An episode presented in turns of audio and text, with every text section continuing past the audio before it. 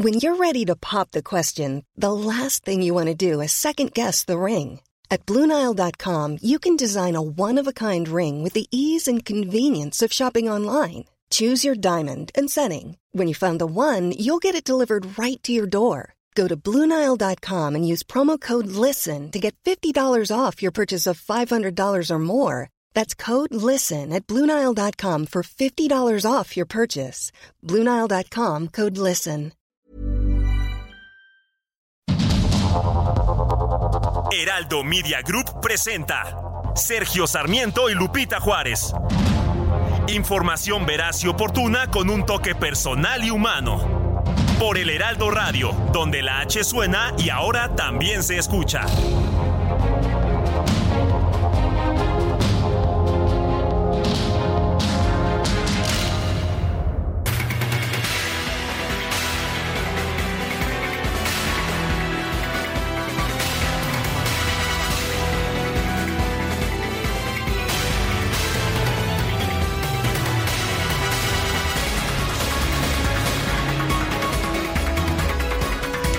Las 7 de la mañana con un minuto de este jueves 5 de octubre del 2023. Yo soy Sergio Sarmiento, le doy a usted la más cordial bienvenida a El Heraldo Radio. Lo invito a quedarse con nosotros, aquí estará bien informado por supuesto. También podrá pasar un rato agradable, nos gusta darle el lado amable de la noticia, siempre y cuando la noticia lo permita, que no es siempre el caso. Y con nosotros, como todas las mañanas, mi queridísima Guadalupe Juárez. Lupita, buen día. Hola, ¿qué tal? ¿Cómo estás? Sergio Sarmiento, muy buenos días, amigos. ¿Cómo les va? Ya es jueves, ella es jueves. ¡Ánimo, ánimo! Oye, yo no sé si por eso de las chinches, que no han ido los chavos a, a la UNAM, está el tránsito en las mañanas, por lo menos a mí me ha tocado a todo dar. Está, la verdad, medio despejadillo, ¿eh? Así que han sido unos días que están realmente pues muy pasables en materia de vialidad, por lo menos aquí en la Ciudad de México. Y bueno, pues eh, Sergio ya con la noticia del Premio Nobel de Literatura, también estaremos pendientes de este diálogo de alto nivel en seguridad que tiene lugar aquí en la Ciudad de México, este equipo de pues que, que está encabezado precisamente por el presidente López Obrador, parte de nuestro país, que pues ya llegó el día de ayer Anthony Blinken, el secretario de Estado de los Estados Unidos, y estaremos platicando en detalle, por supuesto, estaremos muy pendientes todo lo que pues eh, ocurra en este encuentro y hay muchísima, muchísima información. ¿Te parece que empecemos pues con un resumen de la información más importante Adelante. de este jueves 5 de octubre del 2023? El novelista y dramaturgo noruego John Fosse obtuvo esta mañana el Premio Nobel de Literatura 2023. Más bien, se anunció que se le otorgará el próximo mes de diciembre el Premio Nobel de Literatura 2023. Según el anuncio, esto es por sus obras innovadoras y su prosa que dan voz a lo indecible. Pues habrá que conocerlo. La verdad, yo no he leído nada de Nada, él. No, bueno, no la, conozco, la no. Academia Sueca se ha especializado en darle el premio Nobel a autores desconocidos en los últimos años. Así es, mi querido Sergio. Yo, eh, de escritores noruegos, la verdad te debo confesar que el único que he leído es a Jon Nesbo, que la verdad me parece sensacional. Me encanta, me encantan sus libros, pero pues será, será tiempo de conocer a John Fosse. Y este miércoles, como le decíamos, llegaron al Aeropuerto Internacional Felipe Ángeles los funcionarios del gobierno de los Estados Unidos que van a participar en el diálogo de alto nivel sobre seguridad, incluyendo al secretario de Seguridad Nacional, Alejandro Mayorkas, el fiscal general Merrick Garland y el secretario de Estado, Anthony Blinken. Posteriormente, la canciller mexicana Alicia Bárcena encabezó un encuentro sobre migración con el secretario de Estado Blinken y los ministros de Relaciones Exteriores de Colombia y Panamá, Álvaro Leiva y Janaina Tewani. El gobierno de los Estados Unidos ordenó reforzar el muro de la frontera con México en varias zonas del Valle del Río Grande. Se contempla la edificación de barreras físicas y de vías para prevenir la entrada irregular de inmigrantes. no es el gobierno de Trump que quería construir un muro, ahora están pues construyendo muritos en distintos puntos. Bueno, es que el tema de la migración se está convirtiendo en el tema fundamental de la campaña presidencial de Estados Unidos que se va a definir el año que viene. Raquel Buenrostro, secretaria de Economía de México, sostuvo una reunión virtual con el vicepresidente de la Comisión Europea, Valdis Dombrovskis, con quien acordó intensificar las negociaciones para ratificar el acuerdo de comercio entre México y la Unión Europea. La titular de la Secretaría de Gobernación, Luisa María Alcalde, compareció ante la Cámara de Diputados como parte de la glosa del quinto informe del presidente López Obrador. Afirmó que en México hay condiciones de bienestar social y laboral. Además, pues dijo que no hay crisis de migración. No, no hay crisis de migración, tampoco de seguridad o de violencia de género. Hoy la gobernabilidad la logramos porque hay condiciones de bienestar social y laboral. Estamos invirtiendo como nunca en programas para el bienestar. En materia de migración, estamos atendiendo directamente las causas que obligan a la gente a abandonar sus comunidades, como la pobreza, la desigualdad, la violencia, para que migrar sea una opción y no una necesidad. Si bien la migración mexicana a los Estados Unidos ha venido disminuyendo gracias a la reducción de la pobreza y también a que existen mejores oportunidades de empleo y bienestar en nuestro país, seguimos siendo el mayor corredor migratorio del mundo ante el aumento del flujo migratorio de tránsito y destino. El coordinador del PAN, Jorge Romero, denunció que la secretaria Luisa María Alcalde acudió a San Lázaro para presentar un país de fantasía sin crisis de ningún tipo. Nosotros les queremos decir que en el marco de esta comparecencia de la secretaria de Gobernación, la licenciada Luisa María Alcalde Luján, nosotros no queremos que pase desadvertido ni en esta comparecencia, ni en ningún día, ni en ninguna hora, ni ningún minuto que pase en este país el tema que este gobierno simple y sencillamente quiere ignorar, decide ignorar desde hace cinco años, con el que decide bromear, el tema con el que decenas de miles de familias mexicanas lloran, es el tema con el que este gobierno decide bromear, que es el tema de la seguridad en este país. Bueno, por su parte, Rubén Moreira, coordinador de la bancada del PRI, advirtió que la violencia causa ingobernabilidad en el país. Recordó que en este sexenio se han registrado más de 167 mil homicidios porque nos preocupa muchísimo las circunstancias que vive nuestra nación, los acontecimientos que hemos vivido en materia de tranquilidad, de orden y de seguridad. Les voy a dar cinco datos y luego algunas propuestas. La primera, los homicidios a la fecha son 167.529 homicidios en este sexenio. Ahí está la cifra de homicidios y como respuesta la secretaria alcalde aseguró que no es necesario cambiar la estrategia nacional de seguridad. Dijo que son los medios de comunicación los que al exhibir hechos de violencia no demuestran los avances en esta materia. El pueblo de México reconoce el esfuerzo diario del presidente, de los gabinetes de seguridad, de la Guardia Nacional, de la atención a las causas, a la violencia, porque lo percibe, lo ve, lo siente. Eso es lo que está diciendo el pueblo de México. Claro que la televisión, la radio y los medios de comunicación se han dedicado y empeñado a exhibir realidades distintas. Pero lo cierto es que vamos avanzando. Bueno, los medios. Siempre son los medios los culpables. También Trump tenía esa filosofía, siempre culpa a los medios, nunca aceptes una responsabilidad. Bueno, y la Comisión de Presupuesto de la Cámara de Diputados acordó analizar la próxima semana el proyecto de reforma que busca extinguir los fideicomisos del Poder Judicial. Los diputados de Morena, afines al ex canciller Marcelo Ebrard, anunciaron que van a buscar modificar las previsiones de ingresos de la Secretaría de Hacienda para lograr una bolsa adicional de 50 mil millones de pesos para rubros como salud, educación e infraestructura. Este famoso truco, ¿no?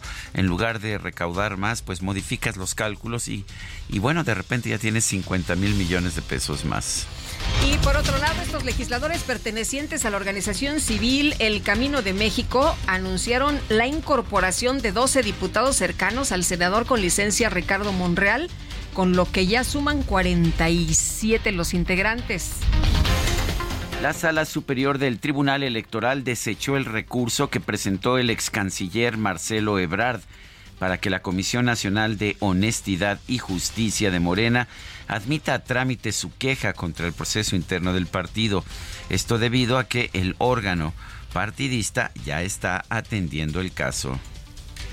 Sin embargo, el Tribunal Electoral recordó a la Comisión Nacional de Honestidad y Justicia de Morena que su norma interna la obliga a atender las quejas de sus militantes de manera pronta. Pues es lo que ha estado reclamando Marcelo Ebrard. Pero bueno, pues ahí está lo que dice el Tribunal Electoral.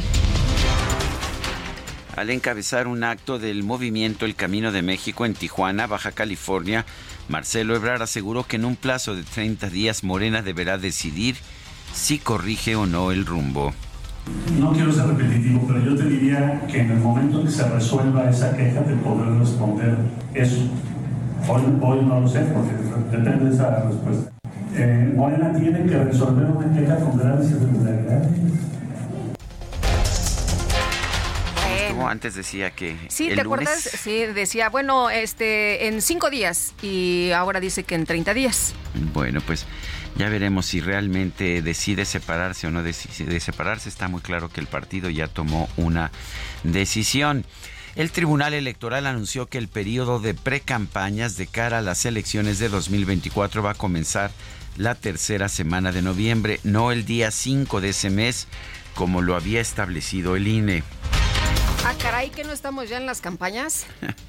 Bueno, el PRD solicitó al Instituto Nacional Electoral imponer una multa al presidente López Obrador por incumplir la orden de eliminar la postdata al comienzo de sus conferencias de prensa matutinas, que pues la verdad no le importa mucho al presidente. Lo que dijo es, bueno, ya no los voy a llamar conservadores, ¿eh? A mis rivales, ahora les voy a llamar reaccionarios. Y así, pues ya no, ya estoy obedeciendo. Esa es la forma en que obedeció el presidente. El coordinador nacional de Movimiento Ciudadano, Dante Delgado, aseguró que, aunque lo considera la última instancia, él mismo podría encabezar la candidatura del Partido Naranja a la presidencia de la República. No sé, pero candidato va a tener Movimiento Ciudadano. Y preparado estoy para hacerlo. Y además sería muy bueno. Perdón. Pero vamos a darle oportunidad a las nuevas generaciones. No, no, no me encantaría. Dije que estoy preparado para hacerlo y sería buen presidente. Pero no estoy buscando serlo. ¿Por qué? Porque no puedes dirigir un proyecto para ganar la presidencia de la República y al propio tiempo ser candidato. Bueno, y la senadora del PAN, Xochitl Galvez, compareció de manera voluntaria ante las autoridades académicas de la Facultad de Ingeniería de la UNAM como parte de la investigación por un presunto plagio en su trabajo de titulación. Ya comparecí a la UNAM. Ya presenté, ya presenté la, lo que acredita que yo me recibí mi título profesional como experto en edificios inteligentes. Les acredité que tengo más de 200 proyectos desarrollados, eh, una empresa constituida para hacer edificios inteligentes y, ya, ya, me presenté a la UNAM. La diputada del PAN, Margarita Zavala, pidió a los partidos del Frente Amplio por México ser tomada en cuenta en el proceso interno por la candidatura al gobierno de la Ciudad de México. Y la alcaldesa de Cuauhtémoc con licencia, Sandra Cuevas, denunció que ella y su equipo de trabajo fueron agredidos en la central de Abasto, en la alcaldía de Iztapalapa, en el comienzo de su gira de agradecimiento. Quiero decirles que esta mañana estuvimos en algunos andenes. Sin embargo, ya cuando íbamos de salida, nos encontramos a la administradora, es decir, la administradora de la central de Abasto nos abordó y prepotente, grosera, pues nos exigía que debíamos salir. Las cosas empezaron a tornar de una forma distinta. Yo, aunque traigo a un número importante de personas, siempre les pedí que guardaran la calma. Para pelear se necesitan dos. Y nosotros no venimos a pelear. Carmen N., suegra de la joven Montserrat Juárez, encontrada sin vida el pasado 22 de septiembre, fue vinculada a proceso por el delito de feminicidio en calidad de auxiliadora. La Fiscalía General de Jalisco confirmó la captura de Celestino N., otro presunto implicado en el caso de los cinco jóvenes desaparecidos en Lagos de Moreno. Juzgado sexto de distrito especializado en ejecución de penas determinó que no es viable conceder el beneficio de amnistía al exgobernador de Quintana Roo, Mario Villanueva, en su condena de 22 años y 7 meses de prisión por narcotráfico. La Asociación Nacional de Magistrados de Circuito y Jueces de Distrito expresó su respaldo a los impartidores de justicia que rechazaron girar una orden de aprehensión contra el exsecretario de Seguridad Pública, Genaro García Luna. Esto después de que la Fiscalía General de la República anunció la apertura de una investigación en su contra. La primera sala de la Suprema Corte de Justicia revocó el auto de admisión de la controversia constitucional promovida por el gobierno de Chihuahua en contra de la distribución de los nuevos libros de texto gratuitos. El presidente dice que la Suprema Corte siempre falla en contra de él, para él todo, es personal. En este caso, pues favorece la posición de su gobierno para distribuir los libros de texto.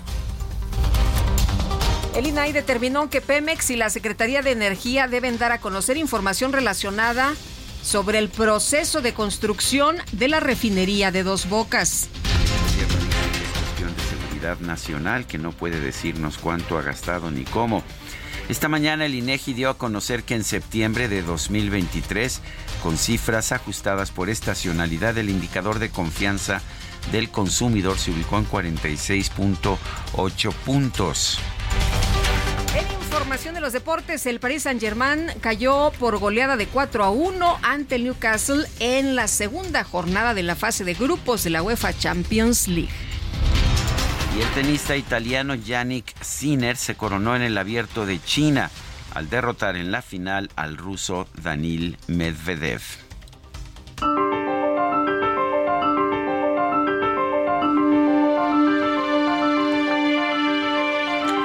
La frase del día. Cuando alguien acusa, verifica que no sea el culpable. Pierce Anthony.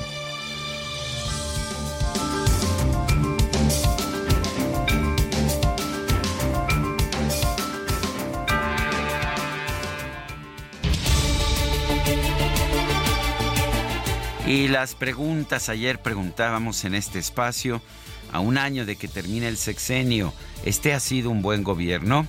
Sí, nos respondió 6.5%, no 92.8%, quién sabe, 0.7%. Recibimos 8.804 participaciones. La que sigue, por favor. Claro que sí, mi querido DJ Kike. Esta mañana ya coloqué en mi cuenta personal de X, arroba Sergio Sarmiento, la siguiente pregunta. ¿Debe el legislativo cancelar los fideicomisos que tiene la Suprema Corte? Sí, nos dice 8.7%, no 85.9%. No sabemos 5.4%. En total hemos recibido 1.052 votos. Las destacadas de El Heraldo de México.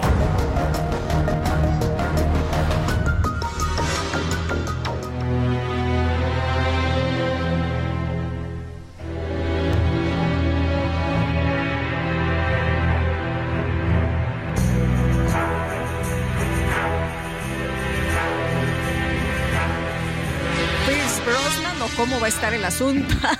Mi querida Itzel, ¿cómo estás? Quique. ¿A qué se debe? Me la abriste el micrófono. Muy buenos ¿Cómo días. estás, Itzel? Buenos días. Lupita, Sergio, queridos destacalovers, es Día Mundial de James Bond. Ay. 5 de octubre, Día Mundial de James Bond, fecha para recordar el estreno de la primera película de la saga que fue en 1962. ¿Qué tal? Parece que fue ayer. Con Sean Connery, ¿no? Con Sean que fue el primero. Así es. Ay, ay, ay. Y también se conmemora la ¿Qué caída, señor más guapo y más elegante? la caída de un asteroide que le pusieron también James Bond. ¿Ah, sí? Entonces, estamos de manteles largos esta mañana de jueves 5 de octubre del 2023. Interesantes los datos. Ya ven que a a nosotros las efemérides no, no se nos pasan. Y lo que Pues tampoco- felicidades a todos los James los Bonds, James, ¿no? los James Bond. Sí, sí, sí. Todos los actores que han pasado Qué por bárbaro. ¿no? Las películas, a mí me gustan, sinceramente. ¿Todos? A mí me gustan. Todas, sí. las películas. Pues Sergio, eres fan, ¿no? Tú tienes la colección. Completa. Sí. Tengo todos, todas, todas, todas desde la primera. A lo mejor soy un agente secreto. No, no vayas a decir eso, si no va a pasar como con Marcelo Obrar, ¿no? Mi nombre es Sergio. Sergio Sarmiento. No, pues ahí está, ahí está.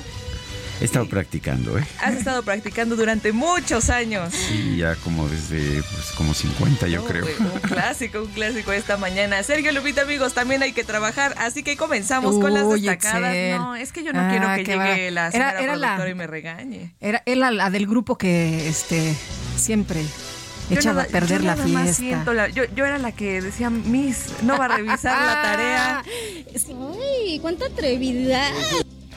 No, y todo, todo- todos los ojos furiosos sobre mí, pero no, porque si no la señora productora retrasamos este noticiero, retrasamos la información, así que mejor vámonos rapidito con las destacadas del Heraldo de México. En primera plana, desecha amparo, corte resuelve en favor de libros. El gobierno de Maru Campos en Chihuahua aceptó la resolución, por lo que el material educativo puede ser repartido en la entidad. País para encuestas evalúan cambio de estrategia. La dirigencia nacional de Morena prevé hacer los levantamientos vía telefónica en nueve estados. Ciudad de México por adeudo cierran sitio 300 del Aeropuerto Internacional de la Ciudad de México. La administración del aeropuerto informó que tampoco tienen identificaciones vigentes. Estados migrantes instalan campamento en Suchiate. Medio millar de extranjeros esperan ser atendidos por el Instituto Nacional de Migración y la Comar. Orbe, Papa Francisco insta a frenar la crisis climática. Lamentó que los más vulnerables paguen el precio más alto. Meta Liga MX arriban sólidos al duelo. Pumas y Cruz Azul ganan sus respectivos partidos previo a verse las caras este fin de semana. Y finalmente, en mercados, mercancías en la frontera, migrantes frenan 3 mil millones de dólares. Empresarios señalaron que esta problemática impacta directamente a las compañías. Lupita, Sergio, amigos, hasta aquí las destacadas del Heraldo. Feliz jueves. Gracias, Itzel. Igualmente, muy buenos días. Y tú que te creías el rey de todo el mundo.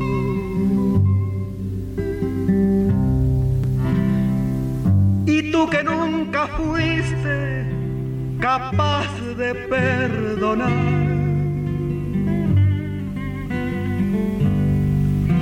Y cruel y despiadado de todo te reías. Hoy imploras cariño, aunque sea por piedad. ¿A dónde está tu orgullo? ¿A dónde está el coraje? Porque hoy que estás vencido, bendigas caridad. Ya ves que no es lo mismo amar que ser amado. Hoy que estás acabado. Todo un personaje, debo decir, a quien conocí cuando era yo muy chico, era amigo de mi padre, de un origen muy humilde, de un temperamento bronco y alcohólico. Así era Cuco Sánchez, pero nos ofreció canciones que han dejado huella en la psique mexicana, como esta, Fallaste, Corazón. Hoy es aniversario luctuoso de Cuco Sánchez. Él falleció el 5 de octubre del año 2000. ¿Te parece que lo escuchemos, Guadalupe? Me parece muy bien, mi querido Sergio, y aquí pues ya están este, cantando a todo pulmón las canciones. Y eso que apenas es jueves, pero ya veo que ya, ya sacaron los caballitos, ya nada más falta que... Pues no, no veo que salga la botella de tequila, pero... Es que a esta hora es leche. Ah. Sí, sí, sí. Eso es verdad. Eso es verdad. Eso es verdad. bueno, muy vamos, bien. Vamos a una pausa y regresamos. ¿Dónde está tu orgullo? ¿A dónde está el coraje? Porque hoy que estás vencido, bendigas caridad. ¡Ay, cuánta atrevidad!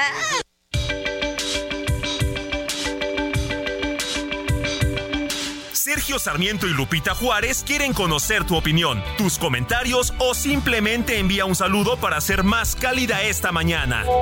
Envía tus mensajes al WhatsApp 55 20 10 96 47.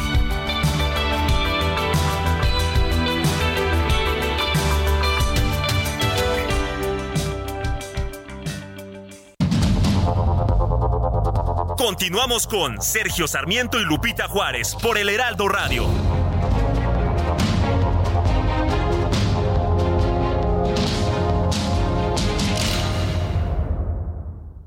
La comida chatarra y las bebidas azucaradas no deben volver a las escuelas. Ahí niñas y niños consumían tal exceso de calorías que aumentaba su riesgo de sobrepeso y obesidad. Además, el consumo de estos productos provoca procesos inflamatorios, los cuales debilitan el sistema inmune frente a virus y bacterias. Es urgente que saquen ya la comida chatarra y bebidas azucaradas de las escuelas. Nuestros, niños, son primero. Alianza por la Salud Alimentaria. Nací norteño hasta el tope. Me gusta decir verdades. Soy piedra que no se alisa por más que talles y talles. Soy terco como una mula. ¿A dónde vas? Que no te halle. En tu casa no me quiere, porque me vivo cantando. Me dicen que soy mariachi y que no tengo pa' cuando mercarte el traje de novia que el tiempo te estoy quitando.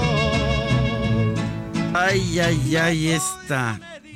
No soy monedita de oro. Bueno, estamos escuchando canciones compuestas por Cuco Sánchez e interpretadas por el propio Cuco Sánchez. No soy monedita de oro. Es un poeta. Pues si no me quieres ni. Pues qué le vamos a hacer, ¿verdad? Ay, ay, ay. Bueno, vámonos a los mensajes. Honda, Honda esta música, muy Honda.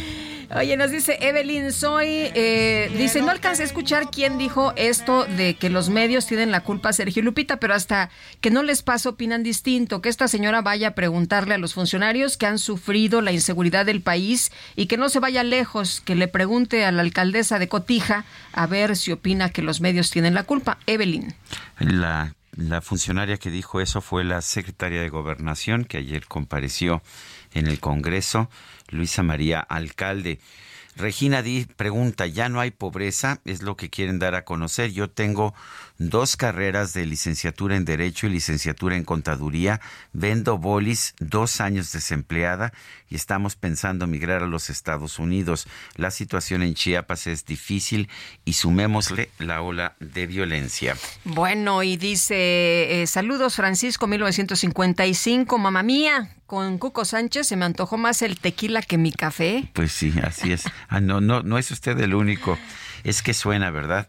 Me acuerdo que, que cantaba ya por la zona rosa, en el señorial creo que se llamaba el bar. Ahí lo iba a ver mi padre, a Cuco Sánchez. Ahí me lo presentó en algún momento. Era todo, todo un personaje. este cantante que estamos escuchando el día de hoy, cuyo, cuyo nombre, nombre real es José del Refugio Sánchez Saldaña, pero todos lo conocíamos como Cuco Sánchez. Son las 7 de la mañana con 34 minutos. La secretaria de Gobernación, Luisa María Alcalde, culpó a los medios de comunicación de exhibir hechos de violencia y por lo tanto pues impedir que nos demos cuenta de los grandes avances que hay en materia de seguridad. Dijo que no es necesario cambiar la estrategia para bajar los índices delictivos porque la estrategia está funcionando. Eh, dijo, dijo esta secretaria de Gobernación, si hiciera un pequeño resumen de las noticias que escuchan todos los mexicanos y mexicanas a diario, diría que hubo un incendio en el que lamentablemente murieron 40 hermanos centroamericanos en una estación migrante. También diría que fue acribillado en Michoacán el líder de las autodefensas, Hipólito Mora. Diría también que la alcaldesa de Tijuana se tuvo que ir a un cuartel militar para resguardarse porque recibió amenazas. Por desgracia, también darían cuenta de que el día de ayer fueron encontrados los cuerpos de dos jóvenes que eran encuestadores, justamente de su partido, secretaria de Morena. Bueno, esto es lo que le dijo una legisladora de, de Acción Nacional a la secretaria de Gobernación. Pero la secretaria de Gobernación dijo que, pues que no hay ningún problema Dice, ¿quién cambiaría la estrategia de seguridad cuando los resultados no de datos nuestros, sino de datos del INEGI arrojan que hemos logrado reducir la delincuencia, los homicidios, los robos, los secuestros, la incidencia delictiva en general en 24%? ¿Por qué cambiar la estrategia cuando un cuerpo nuevo de seguridad, que es la Guardia Nacional, que tiene apenas cuatro años de existencia, hoy tiene el 80% de aprobación del pueblo de México? Dice, dice la secretaria de Gobernación que la percepción ciudadana es que la inseguridad está en los niveles más bajos y por el contrario responsabilizó a los noticieros de reportar hechos de violencia que no reflejan los avances en seguridad. Claro que la televisión, la radio y los medios de comunicación se han dedicado y empeñado a exhibir realidades distintas, pero lo cierto es que vamos avanzando. Eso es lo que dice la secretaria de Gobernación, Luisa María Alcalde. Bueno, y en más eh, declaraciones de la secretaria de Gobernación, pues acusó que tanto jueces como magistrados no toman decisiones con apego a principios jurídicos. Dice que pues resuelven con principios ideológicos y pidió hacer públicos sus excesos. Francisco Burgó, abogado constitucionalista y catedrático de la Facultad de Derecho de la UNAM, como siempre es un gusto poder saludarte. ¿Cómo estás? Buenos días. Muy buenos días, con el gusto de estar contigo, Lupita y Sergio y su audiencia. Oye, pues, ¿cómo ves estas declaraciones de la secretaria de Gobernación señalando de nueva cuenta a los jueces y a los magistrados? Si nada más hubiera escuchado lo que decías, Lupita, no lo podría creer pero de verdad es increíble estos comentarios, esas expresiones de la secretaria Luisa María Alcalde en la máxima tribuna de la Nación, en esta reseña que ya nos comentaba Sergio y esta parte específicamente de estar señalando, pero desde una visión totalmente distinta y subjetiva, que se respeta la división de poderes y que desde desde el púlpito del, del, presidente de la República y de la secretaria de Gobernación vienen a estar señalando nuevamente que ministros, jueces y magistrados, según ellos, no toman decisiones con apego a principios jurídicos, sino con apego a principios ideológicos. Y además parece que amenazan nuevamente al Poder Judicial, bueno, no parece, amenaza al Poder Judicial cuando dice que eso no puede dejarse pasar. Y también de alguna forma deja entrever que son los diputados los que deben de frenar esos abusos desde el presupuesto de egresos de la federación. Ahora que estamos en estos días en que próximamente va a terminar de discutir, modificar y en su caso aprobar ya la Cámara de Diputados el proyecto de presupuesto de egresos de la federación. De ahí que de verdad no tiene cabida en nuestra democracia constitucional que se siga atacando de la forma que se ataca al Poder Judicial de la Federación, porque ellos no quieren un Poder Judicial ni fuerte, ni, independiente, ni autónomo, sino quieren un Poder Judicial que esté sometido precisamente al Poder Ejecutivo y a la mayoría del Poder Legislativo. Parece que la amenaza en contra de del Poder Judicial de la Federación, en particular de la Suprema Corte, ya es inminente. Eh, ¿Qué pasaría si se hace un recorte tan, un recorte muy fuerte en el presupuesto del Poder Judicial de la Federación? ¿Y qué pasa si se recortan o se eliminan los famosos fideicomisos? La pregunta es muy importante, Sergio, porque yo creo que próximamente vamos a estarla discutiendo, pero ya de acuerdo a lo que sucede o sucederá en la Cámara de Diputados. Yo creo que es inminente ese recorte del presupuesto del Poder Judicial de la Federación, en donde en principio, si lo que se quiere es fortalecer al Poder Judicial, el recortar el presupuesto lo va a debilitar. Y esto de ninguna manera este, se tiene que permitir, porque ¿qué es lo que pasaría en términos jurídicos? Número uno, quien tendría el deber ético de presentar de inmediato una controversia constitucional tendría que ser la presidenta de la Cámara de Diputados. Esa sería la principal figura que se tendría, con independencia de que se puedan presentar a, intentar alguna acción de inconstitucionalidad pero de forma específica, con la controversia que pueda presentar la diputada presidenta Marcela Guerra, eso sería motivo para que la Corte pueda conocerla. Pero aquí vendríamos a la gran pregunta resulta que la Corte sería juez y parte en un asunto en donde estaría reduciéndole el presupuesto para afectar los fideicomisos públicos que no son fideicomisos para estar fomentando todo lo que llama Morena excesos de los ministros o de magistrados o jueces.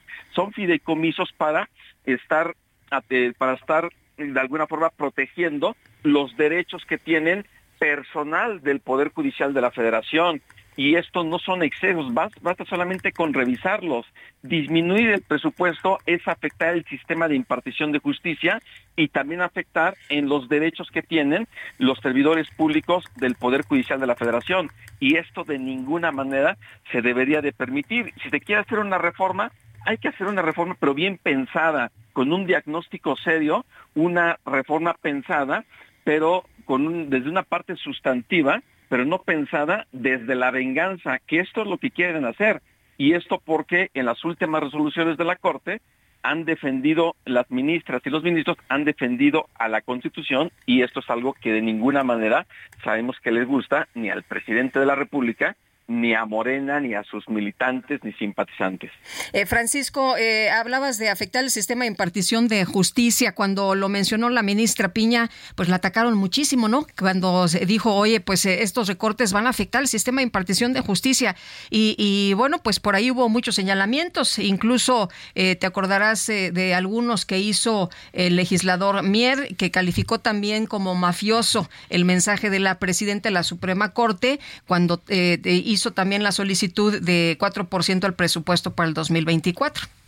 E, efectivamente, Lupita, eh, digo, es cierto que el Poder Judicial del de la Federación y el de las entidades federativas, todos tienen problemas y hay que atenderlos.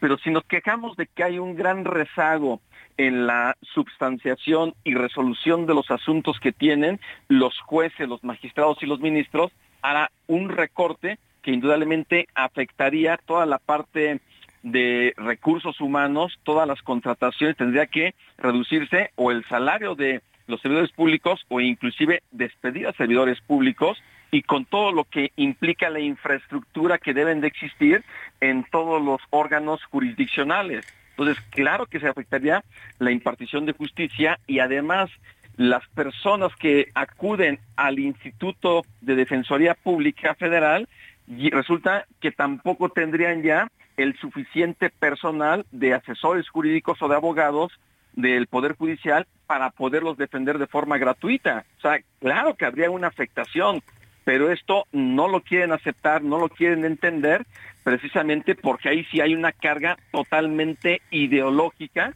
y que no les gusta que un poder como es el judicial y la cabeza del poder judicial como es la Corte no le gusta ni al presidente de la República ni a Morena que les digan que tienen que cumplir con la Constitución y en su caso la Corte haga que se cumpla la Constitución. Lamentablemente lo que estamos viendo y todos esos ataques se seguirán lamentablemente incrementando conforme vayamos hacia el próximo año porque no tengo la menor duda que eso se da parte de los discursos de las campañas políticas, precisamente para tratar de convencer a la ciudadanía de que voten por Morena y puedan lograr esa mayoría calificada, esas dos terceras partes, junto con sus aliados, con el, con el propósito de hacer reformas, pero desde la venganza, esas reformas de que los jueces, magistrados y ministros sean electos por el voto popular, que no tiene un sentido realmente para fortalecer al Poder Judicial. Eso lo debilitaría entre otros aspectos, Lupita y Sergio. Eh, Francisco, dice el legislativo, dice Luisa María Alcalde, que los fideicomisos son para ocultar lujos. ¿Para eso son esos fideicomisos? Por supuesto que no, o sea, cualquier persona que quiera saber cuántos fideicomisos tiene la Suprema Corte, hay que entrar a la página de la Corte y ahí se encuentran. Y si no los localizan, para eso tenemos también a un Instituto Nacional de Acceso a la Información Pública, el INAI, para que nos proteja nuestro derecho de acceso a la información pública y conocer precisamente para qué están esos fideicomisos y no son para ocultar nada. Todos están perfectamente ahí creados y que para, por ejemplo, para estar brindando toda la atención y procedimientos necesarios para la, jubilación de servidores públicos, sí, desde ministros, una jubilación necesaria, porque precisamente se requiere que haya buenos sueldos en, los órganos jurisdiccionales para evitar que puedan persuadir con sobornos o puedan ser tentados a actos de corrupción y ahí sí pervertir todo lo que es el sistema de impartición de justicia. Esos fideicomisos están creados por por de acuerdo a la propia ley y de acuerdo a la normatividad aplicable. De ninguna manera es para estar ocultando esos excesos que le llaman, que se pueden revisar, sí, que se pueden revisar rubros, sí, pero una cosa es revisarlos y hacer ajustes que sean totalmente objetivos e imparciales y otra cosa es simplemente querer sacar la tijera y, y, cortarlos. Muy bien, pues Francisco, como siempre, gracias por conversar con nosotros. Muy buenos días. Muy buenos días, Lupita, Sergio, y también para toda la audiencia. La primera sala de la Suprema Corte de Justicia revocó el auto de admisión de la controversia constitucional promovida por el gobierno de Chihuahua en contra de la distribución de los nuevos libros de texto. Diana Martínez, cuéntanos. Así es, Sergio Lupita, muy buenos días. La primera sala de la Suprema Corte de Justicia de la Nación desechó la controversia constitucional que presentó el gobierno de Chihuahua contra la distribución de los libros de texto gratuitos, por lo que el material educativo puede ser entregado en la entidad. Esta demanda fue admitida a trámite en agosto pasado. Incluso el ministro Luis María Aguilar concedió una suspensión para que no se entregaran los libros hasta que se resolviera el fondo del asunto. El Poder Ejecutivo Federal y la Secretaría de Educación Pública impugnaron la decisión de Aguilar y luego de revisar el recurso de reclamación, el ministro ponente Arturo Saldívar propuso declararlo fundado y desechar la demanda por improcedente al considerar que el acto que se reclama no afecta las competencias del gobierno estatal, pues es una atribución exclusiva de la Federación. La propuesta de Saldívar fue respaldada por los integrantes de la sala, Jorge Mario Pardo Rebolledo, Margarita Ríos Farjat, Juan Luis González Alcántara Carrancá y Alfredo Gutiérrez Ortiz Mena. Con la decisión de este miércoles, la suspensión concedida que impedía el reparto de libros, pues ya quedó sin efecto. Hasta aquí mi reporte. Diana Martínez, muchas gracias. Bueno, y está en la línea telefónica el doctor Marco Fernández, profesor investigador de la Escuela de Gobierno del TEC de Monterrey, investigador de México Evalúa. Doctor, ¿qué tal? Qué gusto, buen día.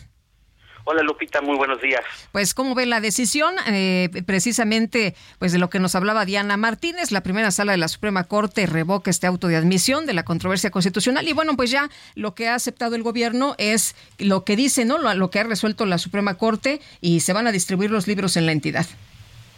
Sí, creo que la decisión que toma eh, el día de ayer la primera sala por unanimidad, eh, pues se puede observar desde dos ópticas desde la óptica eh, jurídica y el contexto político y las consecuencias educativas. En el parte jurídico, como eh, estaba refiriendo su reportera, eh, pues la verdad es que el ministro Saldívar decide no entrarle al fondo. El fondo es analizar que en la realización de los libros de texto, la Secretaría de Educación Pública violó eh, los procedimientos que la Ley General de Educación establece para eh, establecer estos libros de texto. Eh, tendría que haber hecho consultas que no ha probado que, se realizaron, eh, tendría que haber publicado primero los programas y, planes de estudio y después realizar los libros de texto y en su momento la jueza que había otorgado el amparo a, los, a la Unión Nacional de Padres de Familia cuando pidió las pruebas a la SEP, pues sí se demostró que los libros de texto se estaban haciendo a pesar de que no estaban publicados en ese momento los programas y planes de estudio. Pero todos estos aspectos, Saldívar eh, eh, utiliza una, eh, pues una argucia jurídica que precisamente él es el autor de la reforma constitucional que lleva a que la Corte, cuando haya una controversia constitucional, ya no le entre a revisar eh, la violación de la legalidad de este tipo de actos solo le entra cuando hay evidentes violaciones a la Constitución, en este caso de eh, eh, facultades que se distribuyen entre niveles de gobierno. Y ahí sí dice, bueno, pues este la, la ley es muy clara que la facultad de distribuir los libros de texto es educación pública federal y quien la debe de ejecutar son los gobiernos de los estados. Y por eso ya no entran a analizar el, el, el, fondo y lo hacen en un contexto, creo que no podemos tampoco ser ingenuos, eh, en donde la Corte, por un lado, está sufriendo una serie de, de presiones por parte del Ejecutivo, amenazas de la mayoría legislativa en el Congreso que le dice te voy a recortar eh, el presupuesto de manera sustantiva con la previsible consecuencia de un número importante de despidos en el Poder Judicial y, eh, y por lo tanto, pues eh, digamos que es pragmática porque además sabe la Corte que van a venir todavía tiempos más difíciles porque les eh, tiene que desahogar eh, las distintas acciones de inconstitucional de inconstitucionalidad que eh, se presentaron ante ella cuando se acordarán hace hace meses se legisló por parte del Senado al vapor en aquel viernes negro y eso va a meter todavía más rispidez en la relación con el ejecutivo. Por lo tanto creo la verdad es que en términos pragmáticos no quisieron eh, digamos utilizar capital político en este asunto y por eso se toma esta decisión y la decisión, la verdad, me parece eh, lamentable en este sentido, en que las consecuencias educativas persisten. Es decir, los libros de texto siguen teniendo un problema serio de menos contenido matemático, eh, a pesar de que la SED dice que eso no es cierto, pues ahí está la evidencia, por más que repitan una y otra vez una mentira, esto no se va a hacer verdad. Hay un problema serio de la reducción de las matemáticas en los libros de texto, problema que para quien nos está escuchando y tiene sus hijos en, en, edad escolar, sí es de preocuparse porque lamentablemente hoy la mayoría de los chicos no pueden hacer las operaciones básicas. Y si tú tienes material de apoyo para el maestro que está reducido en este ámbito del conocimiento, cuando los chicos crezcan, es entonces que empieza a evidenciar que esas carencias. Por ejemplo, eh, en un trabajo que estamos haciendo sobre habilidades precisamente para el mundo laboral, una de las cosas que nos dicen distintas eh, personas en, los departamentos de recursos humanos, eh, Sergio Lupita, es que no saben los, los jóvenes una diferencia entre punto .5 y punto .05 y estos sustantivos si están haciendo cortes de cables muy muy delgaditos para ciertos eh, procesos productivos o que la máquina está eh, en medidas de, de pulgadas y que tienen que hacer la conversión a centímetros y eso muchos no lo pueden hacer. Entonces, eso es retrato de lo que se viene arrastrando de problemas de la falta del conocimiento de matemáticas desde primaria y que no se fue corrigiendo a lo largo de la trayectoria educativa. Y flaco favor se hace cuando al maestro se le quita un apoyo importante, por ejemplo, en el contenido de estos libros de texto. O el problema que persiste en los libros de primer grado de español, que la primera lección asume como si los chiquitos ya supieran leer cosa que es un absurdo porque sabemos que es cuando están apenas haciendo la letroescritura. Y así podemos seguir eh, con los ejemplos que persisten de los problemas y en donde no se observa hasta ahorita, eh, no se avisora una autocrítica de la autoridad para decir, ok, ya nos dimos cuenta, vamos a corregir. Entonces, pues se van a repartir los libros de texto en Chihuahua, pero vamos a seguir teniendo un problema de materiales educativos deficientes para la mayor parte de los estudiantes. Ahora, sí está claro que los libros de texto son una desgracia académica, pero pues lo que dictamina la Suprema Corte es que el Estado de Chihuahua pues no tiene facultades, de hecho, para intervenir en los libros de texto. De hecho, creo, Sergio, que lo que se equivocó el gobierno de Chihuahua y muy probablemente le sucederá lo mismo a Coahuila, es en la estrategia jurídica. Porque si no hubieran este, si no se hubieran ido a la controversia y eh, no, no repartieran los libros, quien entonces hubiera que tenido que meter una controversia es el gobierno federal.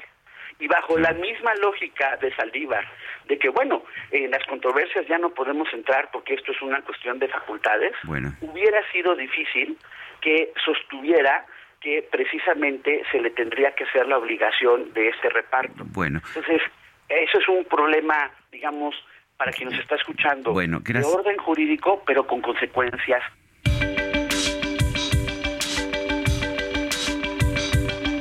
Sergio Sarmiento y Lupita Juárez quieren conocer tu opinión, tus comentarios o simplemente envía un saludo para ser más cálida esta mañana. Envía tus mensajes al WhatsApp 55 20 10 96 47.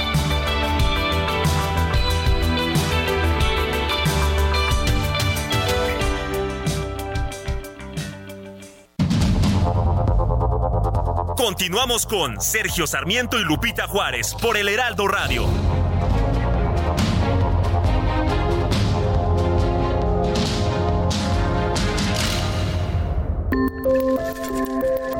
Este 5 de octubre se celebra el Día Mundial de los Docentes, efeméride establecida en 1994 por la UNESCO y la Organización Internacional del Trabajo para rendir homenaje a una de las profesiones más valiosas dentro de cualquier sociedad, la enseñanza. La elección de esta fecha se debe a que el 5 de octubre de 1966 se celebró la Conferencia Intergubernamental Especial sobre el Estado de los Docentes, para discutir sobre los deberes y los derechos del gremio docente a nivel mundial. Para este año, el lema de la celebración es Los docentes que necesitamos para la educación que queremos, el imperativo mundial de acabar con la escasez de docentes. Esto se debe a la necesidad de revertir el declive en el número de docentes, incluyendo este objetivo como una prioridad en la agenda internacional. Anillo de bodas que puse en tu mano. Anillo que es símbolo de nuestro amor para siempre y por toda la vida. A nuestras dos almas delante de Dios. Hoy vive sufriendo, por mi culpa. Perdona lo injusto que fui sin querer creyendo que solo con mucho cariño podía darte todo, maldita mi fe. Anillo de Anillo de compromiso, nos canta Cuco Sánchez. Lo estamos recordando en el aniversario de su fallecimiento. Anillo de Bueno, y Karina Rosa Sarreguín de Ciudad de México, pues eh, antes de que te nos vayas, ahí está, anillo de compromiso que pediste. Estimados y admirados Sergio y Lupita, si dan ganas de sacar el limón, la sal y el tequilita, por favor pongan anillo de compromiso antes de las ocho y cuarto. ¿eh? Voy camino a la oficina y me encantaría escucharla. Gracias, abrazos y bendiciones para todos. Y dice otra persona con el gusto de saludarlos. Buen día, Sergio y Lupita. Si cada mañana al despertar dar gracias a Dios y comenzar a prepararme para el trabajo. No contará con las voces de mis admirados dúo dinámico, el día no estaría completo creo que está rara la, redacción, pero en fin, yo le agradezco que pues que seamos parte de las voces del inicio de su día. Dice que el día no estaría completo sin las voces de mis admirados dúo dinámico. Saludos y bendiciones del profesor Fernández del Estado de México. Eh, dice eh, una persona de nuestro auditorio, nos asaltaron ayer en transporte público en Vaqueros y Periférico. El verdadero pueblo no está de acuerdo con el manejo de seguridad. Saludos desde Iztapalapa, asalto a diario. Ale Hernández, pues qué, qué mal, Ale, que te tocó. Pues sí, la verdad es que eh, yo, pienso que en el tema, en el tema en particular de la seguridad, sí estamos viendo un descenso de los índices, son los índices oficiales en los que siempre hemos confiado, no creo que estén manipulados.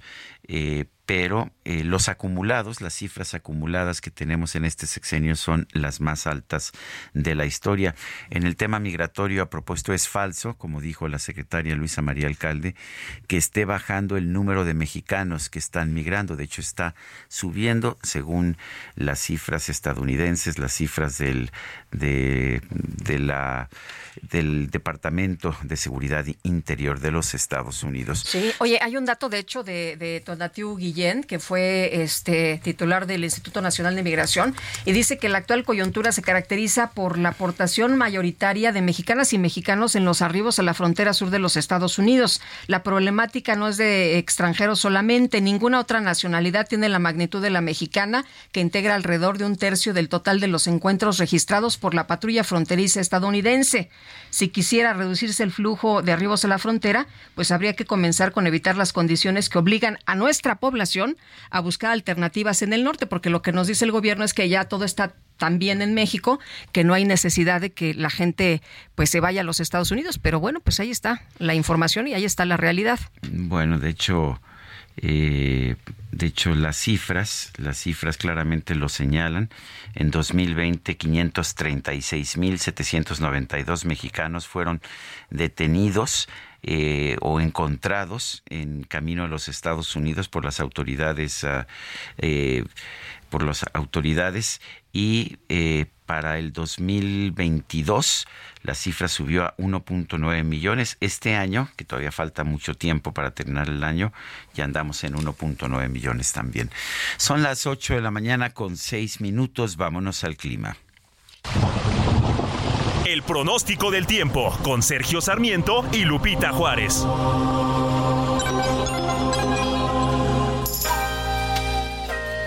Ana Moguel, meteoróloga del Servicio Meteorológico Nacional de la Conagua. ¿Cómo estás? Buen día.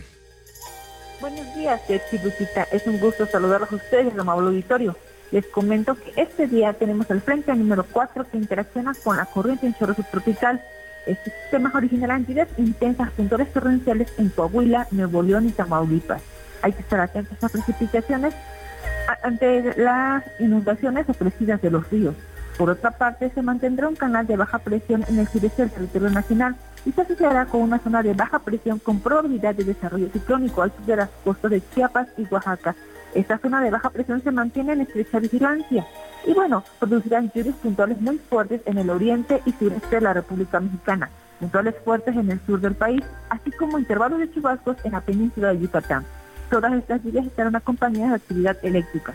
Por otro lado, el ingreso de humedad del Océano Pacífico, asociado con inestabilidad en niveles altos de la atmósfera, originarán lluvias puntuales muy fuertes con descargas eléctricas en Durango y Zacatecas, además de lluvias puntuales fuertes de actividad eléctrica en entidades del noroeste y centro del país, incluido el Valle de México, mismas que se verán reforzadas en el occidente del territorio nacional por los desprendimientos nubosos del ciclón tropical Lidia. Así también esperamos lluvias con intervalos de chubascos y posibles descargas eléctricas en Baja California Sur. Para el Valle de México, como les comentaba, esperaremos durante la tarde cielo nublado con lluvias e intervalos de chubascos aquí en la Ciudad de México y puntuales en el Estado de México. Estos se acompañarán de descargas eléctricas y posible caída de granizo. En cuanto a la temperatura, la máxima que esperamos para aquí, para la Ciudad de México, es de 26 a 28 grados Celsius y para Toluca de 21 a 23 grados Celsius. Este es mi reporte. Regreso con ustedes. Y Ana Moguel, muchísimas gracias. Gracias. Gracias. Bueno, y las mejores ocho jugadoras del tenis del mundo van a participar en los WTA Finals que tendrán como sede Cancún. Mi querido Sergio, anótate la fecha. Del 29, ya sé la fecha, de hecho. Del, 29 al 5 de noviembre. Yo voy a tratar de escaparme. ¿eh? Este, pues vas a ser parte de los cuatro mil espectadores. Esperemos, esperemos que pueda yo por lo menos viernes y sábado estar por allá. Oye, bueno, pues hubo una conferencia de prensa de la gobernadora Mara Lezama. Eh, también estuvo Gustavo Santoscoy. Eh, eh, también estuvo el director del torneo, Gustavo Santos Coy García. Destacaron que este torneo se realiza por primera vez en el estado. Ya nos adelantaba eh, Julio Romero, por cierto, hace unos días. Y se trata del torneo más importante, el tenis femenil, que permitirá una derrama de 500 millones de dólares y que tendrá por lo menos 30 millones de televidentes, poniendo a Quintana Roo en los ojos del mundo y después del éxito de las finales de Guadalajara en 2021, pues ahora eh, dicen que están muy contentos de llevar este prestigioso evento a Cancún en el 2023, este destino magnífico y que están ansiosos porque el mundo del tenis experimente su... No, van a estar fascinados, ya me lo imagino, este nuevo capítulo para nosotros y para los entusiastas del tenis del mundo fue lo que comentaron Gustavo Santos Coy Arriaga y Gustavo Santos Coy García. Es que las finales finales, son las, las mejores ocho clasificadas del mundo, si es que no están lastimadas alguna de ellas, las mejores ocho clasificadas del mundo en el último torneo del año. Con eso se cierra el calendario del tenis femenino y la verdad sí es un torneo muy importante. Le decía yo a Julio Romero cuando nos lo decía, oye, es que esas, esas finales eh, pues son dentro del tenis femenil pues lo más importante que puedes tener, las últimas ocho, las ocho mejores del mundo. Oye, qué bueno que se celebra en México, ¿eh? la verdad. La verdad es que me parece maravilloso, qué bueno que se está haciendo. La Sala Superior del Tribunal Electoral desechó el recurso del ex canciller Marcelo Ebrard para que la Comisión Nacional de Honestidad y Justicia de Morena admita a trámite su queja contra el proceso interno del partido. ¿Pero por qué? Bueno, pues porque ya Morena está atendiendo la queja. Misael Zavala, cuéntanos. Muy buenos días, Sergio. Buenos días, Lupita. Efectivamente, Sergio, pues de manera unánime, los magistrados de la Sala Superior Electoral Federal batearon la queja que presentó Marcelo Ebrard Casaubón en contra de Morena y resolvieron que la Comisión de Honestidad y Justicia morenista no incurrió en omisiones al resolver la queja del ex canciller contra el proceso de encuestas que definió a Claudia Sheinbaum como la coordinadora de los comités de defensa de la transformación. Los magistrados resolvieron en una sesión ordinaria que es inexistente la omisión de la Comisión Nacional de Honestidad y Justicia, ya que ese órgano interno partidista sí recibió en tiempo y forma la queja, además, pues ya están en proceso de resolución. Hace unos días Marcelo Ebrard acudió al Tribunal Electoral a señalar a la Comisión de Honor y Justicia por no admitir la queja presentada en la que se exponen diversas irregularidades en el proceso interno del partido político. Uno de ellos, el supuesto uso ilegal de recursos. Lo que también resolvió el Tribunal Electoral Federal es instruir a la Comisión de Justicia continuar con el trámite de la queja y resolverla lo antes posible, ajustándose a los plazos previstos en la normativa interna de cada uno de los partidos políticos. En este sentido, pues ya la queja se desechó y vamos a ver qué resuelve y qué dice Marcelo Ebrard en los próximos días. Sergio Lupita, hasta aquí la información. Misael Zavala, muchas gracias. Gracias, muy buen día. Hasta luego, muy buenos días. Pues se dice Marcelo Ebrard que 30 días, ¿no? 30 días. Pues vamos a ver, antes tenía plazos más cortos. La verdad es que entre más pasa el tiempo, más relevancia pierde. Y yo creo que está muy claro que Morena ya ha optado por Claudia Sheinbaum. Si vemos las encuestas que han salido de preferencias electorales, pues parece que además fue una decisión correcta. En fin. Y vámonos ahora con el Químico Guerra. El Químico Guerra. Con Sergio Sarmiento y Lupita Juárez. Químico Guerra, ¿cómo te va? Muy buenos días. Hola Sergio Lupita, fíjense que en la madrugada que estaba yo revisando pues la última información en materia ambiental para estar totalmente actualizado como siempre, brinqué de gusto porque de repente vi una noticia que decía la instalación de una gigafábrica de electrolizadores de la gran empresa eh, multinacional de Estados Unidos, Cummins, ¿verdad? Esta empresa de motores, etcétera en Guadalajara y que autoconsumirá energía geotérmica. La energía geotérmica junto con la fotovoltaica, junto con la eólica, eh, se consideran como energías limpias. Me dije, wow, y un edificio de 20 mil metros cuadrados que contará con 100 sondas geotérmicas. dije, wow, ¿cómo es que yo no sabía de esto, no? Y qué bueno. Y que voy leyendo se trata de Guadalajara en La Mancha, en España. en, Castilla, ahí hay una ciudad que se llama Guadalajara, igual que la nuestra, y ahí está previsto que se inicie la producción de eh, hidro. Eh, de electrolizadores para producir hidrógeno eh, en, una forma verdaderamente novedosa porque va a usar geotermia en vez de energía fotovoltaica o energía eólica y se sigue considerando como una producción limpia. Eh, el hidrógeno verde se refiere a la generación del de presente hidrógeno mediante un proceso químico conocido como electrólisis. Este método utiliza la corriente eléctrica para separar el hidrógeno del oxígeno que hay en el agua. Al obtener esta electricidad que se requiere, ¿verdad?, de fuentes renovables, la energía produce sin emitir dióxido de carbono a la atmósfera y por lo tanto se considera limpia. De esta forma, por ejemplo, el hidrógeno verde se erige como una de las energías renovables del futuro, una alternativa a los combustibles fósiles, por eso su importancia.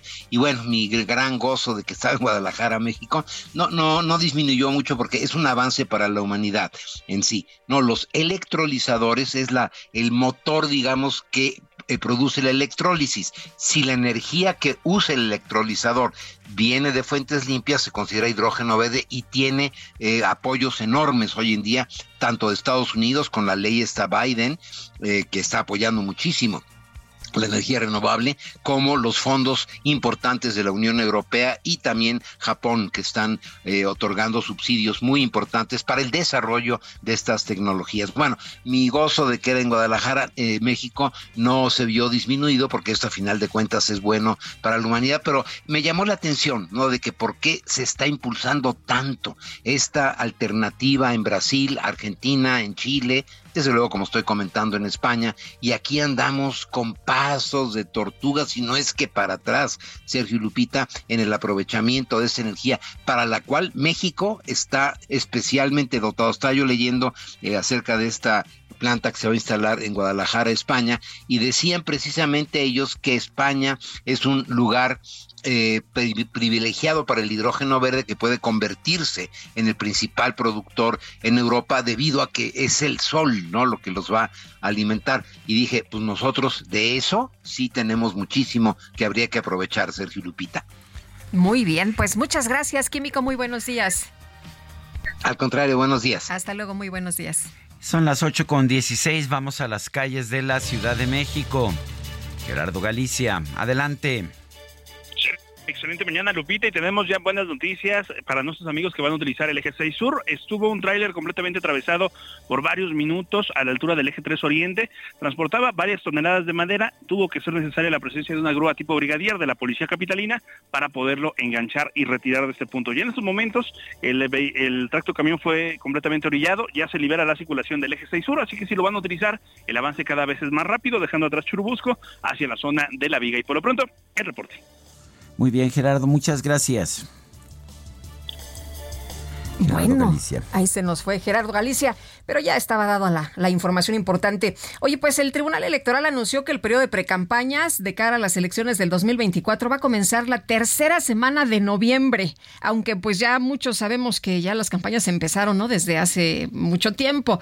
Pero bueno, pues ahí está la información. No será el eh, día 5 como lo había establecido el INE. Y vamos a conversar y le agradecemos como siempre a Arturo Espinosa Silis, director de Estrategia Electoral, que platique con nosotros sobre estos temas. Arturo, qué gusto, ¿cómo te va? Buenos días. Muy buenos días, Lupita. Muy buenos días, Sergio. Me da gusto saludarles. Igualmente. Oye, pues, ¿cómo ves esta decisión del Tribunal Electoral?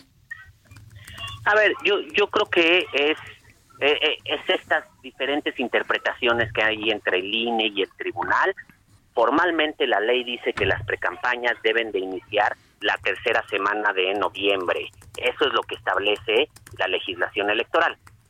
Sin embargo, el INE lo que hizo fue homologar las fechas. Ya sabemos que este año no solo hay elecciones presidenciales, hay elecciones de el Congreso de la Unión, diputados, senadores, y hay elecciones en todas las entidades federativas, nueve gubernaturas, eh, congresos locales, ayuntamientos, en todos lados hay elecciones. Lo que hizo el INE, como lo viene haciendo desde hace algunos años, es homologar las fechas de estos calendarios electorales, sobre todo para los efectos de la fiscalización. El INE es la autoridad electoral única que fiscaliza las campañas en todas las entidades, aunque hay institutos electorales locales y hay diferentes autoridades electorales, la única encargada de la fiscalización es el INE. Entonces el INE siempre emite su propio calendario electoral en el que ajusta de alguna manera las fechas para efectos de la fiscalización y poder tener todos estos eh, los dictámenes de fiscalización a tiempo. ¿Qué fue lo que hizo ahora? Lo que hizo para estos ajustes es adelantar las precampañas, sobre todo a nivel federal y en las gubernaturas de los estados. Las adelantó prácticamente dos semanas y esto es lo que el Tribunal Electoral le dijo que no podía hacer, que podía efectivamente homologar fechas, pero que tenía que respetar los plazos establecidos en la ley y, digamos, si la ley dice que las precampañas empiezan a partir de la tercera semana de noviembre oficialmente, pues esto es lo que tenía que respetar. Aquí, lo interesante de esto es que será el primer diferendo importante que haya entre el INE y el tribunal en torno al proceso electoral. Vamos a ir viendo cómo se va a manejar esta relación entre estos dos órganos electorales. Si recordamos en procesos anteriores, pues ha habido diferendos bastante importantes, ¿no? Por ejemplo, el caso del Bronco o el caso de los lineamientos de cancha pareja. Ha habido varios casos en donde incluso del conteo rápido, ha habido varios casos en donde las sentencias del tribunal han revocado acuerdos muy importantes del INE y bueno, el INE siempre se ha quejado de que el tribunal le enmienda la plana en aspectos técnicos que hacen más compleja la organización de la elección. El, uh, Arturo, pero ¿de qué sirve que se fije una fecha de este tipo si pues yo lo que estoy viendo no es una precampaña, yo estoy viendo ya campañas abiertas? Aquí, Sergio, tienes absolutamente toda la razón. Creo que este es un tema que también debe ser objeto de discusión. ¿Por qué? Porque lo que hemos visto todo este tiempo es simulación. Realmente los tiempos electorales no los adelantó el INE, los adelantaron los partidos políticos y toleraron este adelantamiento las autoridades electorales, en gran medida el tribunal, porque el tribunal en sus sentencias validó estos procesos, ha validado gran parte de, los actos y las las acciones y eso lo vemos traspolado en muchas otras cosas. Hoy en día tenemos un grave problema de que nadie respeta la ley, ya tenemos lo de las conferencias mañaneras del presidente y las cortinillas, eh, los actos de Claudia Sheinbaum que justamente le acaban de llamar la atención y le acaban de pedir que no haga estos actos masivos y así tenemos varias este varias actuaciones en donde la autoridad electoral dice algo de manera muy genérica o en donde la autoridad electoral ha sido muy tolerante y realmente los partidos políticos, el gobierno, el presidente, no tienen cero respeto por lo que dicen y hay incumplimiento tras incumplimiento y al final no pasa nada. Creo que este es un tema del que se tienen que hacer cargo las autoridades electorales. y eh, efectivamente... Sí. No, no. Eh, eh, Arturo, eh, vamos a seguir viendo entonces la violación reiterada, sistematizada de, de, la, de la ley entonces, en el país, ¿no? Porque, pues, si desde el presidente no atiende lo que dicen las instituciones, pues me imagino que de ahí para abajo nadie. A ver, Lupita, yo, yo creo que esto va a ser el pan nuestro de cada día en este proceso electoral. ¿A qué, a qué me refiero? la violación sistemática de la ley por parte del presidente en sus conferencias mañaneras, en sus diferentes declaraciones y también hasta en tanto no empiecen las campañas oficialmente, la violación sistemática por parte de Morena, de Claudia Sheinbaum y de muchos de los aspirantes en estos actos en los cuales están realmente haciendo campaña, pero simulan como coordinaciones de la cuarta transformación o simulan como este actos al interior del partido y que realmente sabemos que son actos abiertos a la ciudadanía en los cuales están solicitando el voto y en los cuales están ya haciendo campaña abiertamente. Muy bien, pues Arturo, muchas gracias por platicar con nosotros. Como siempre, muy buenos días. Muchas gracias, muy buenos días. Hasta luego. Bueno, pues eh, el hecho es que las las pre-campañas van a empezar en la tercera semana de noviembre. Es fundamentalmente lo que, pues lo que dice la Constitución, ¿no? Creo que ahí sí ni el INE ni nadie más puede pues meterse y puede tratar de, de modificar la situación. En otros temas, un juzgado federal negó a Mario Villanueva, el exgobernador de Quintana Roo, a que se le conceda una amnistía.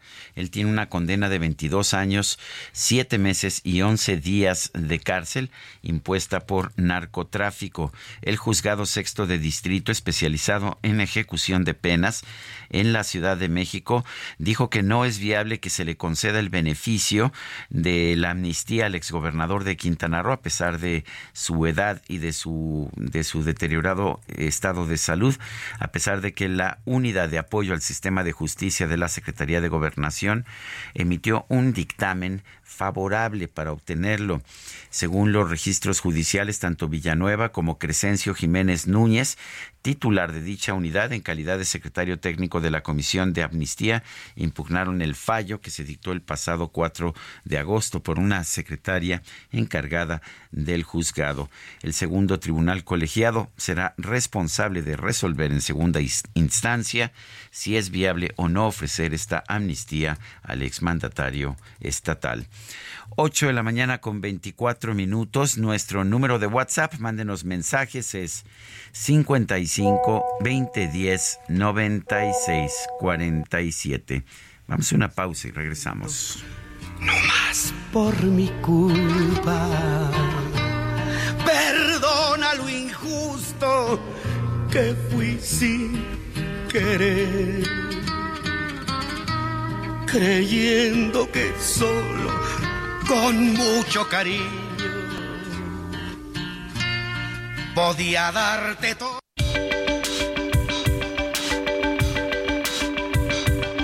Sergio Sarmiento y Lupita Juárez quieren conocer tu opinión, tus comentarios o simplemente envía un saludo para ser más cal Burroughs Furniture is built for the way you live.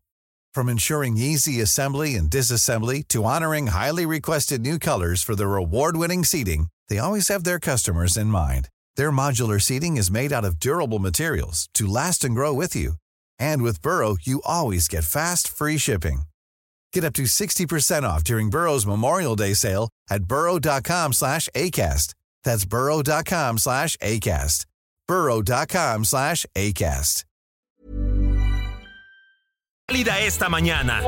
Envía tus mensajes al WhatsApp 55 20 10 96 47.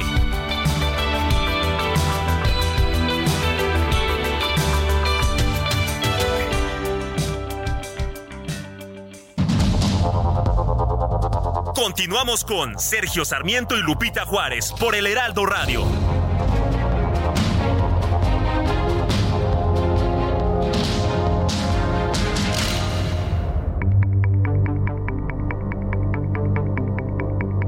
Jaque Mate con Sergio Sarmiento.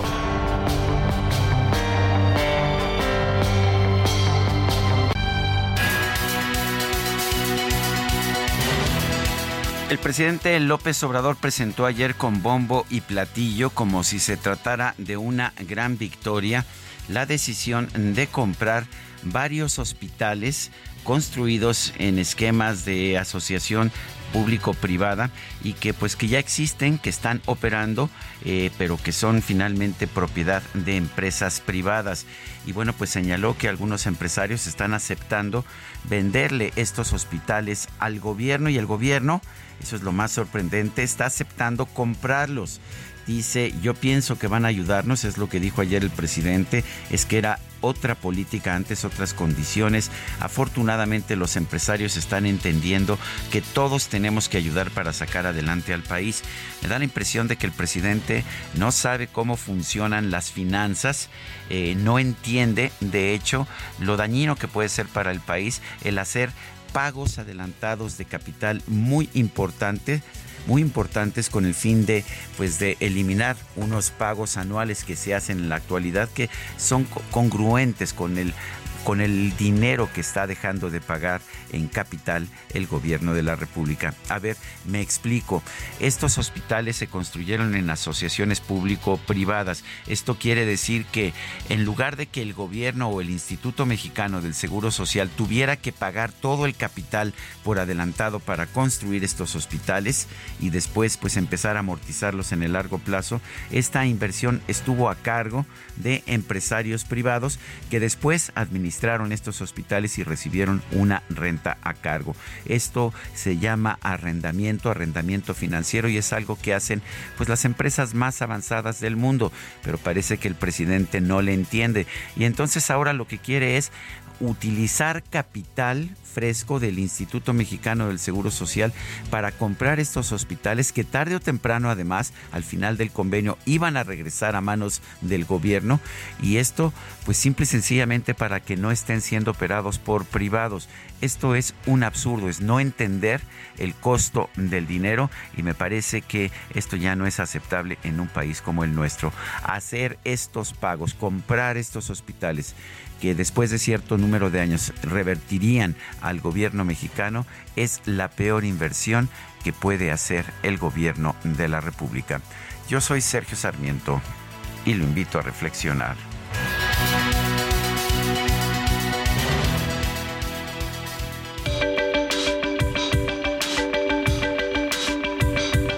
Para Sergio Sarmiento, tu opinión es importante Escríbele a Twitter en arroba Sergio Sarmiento.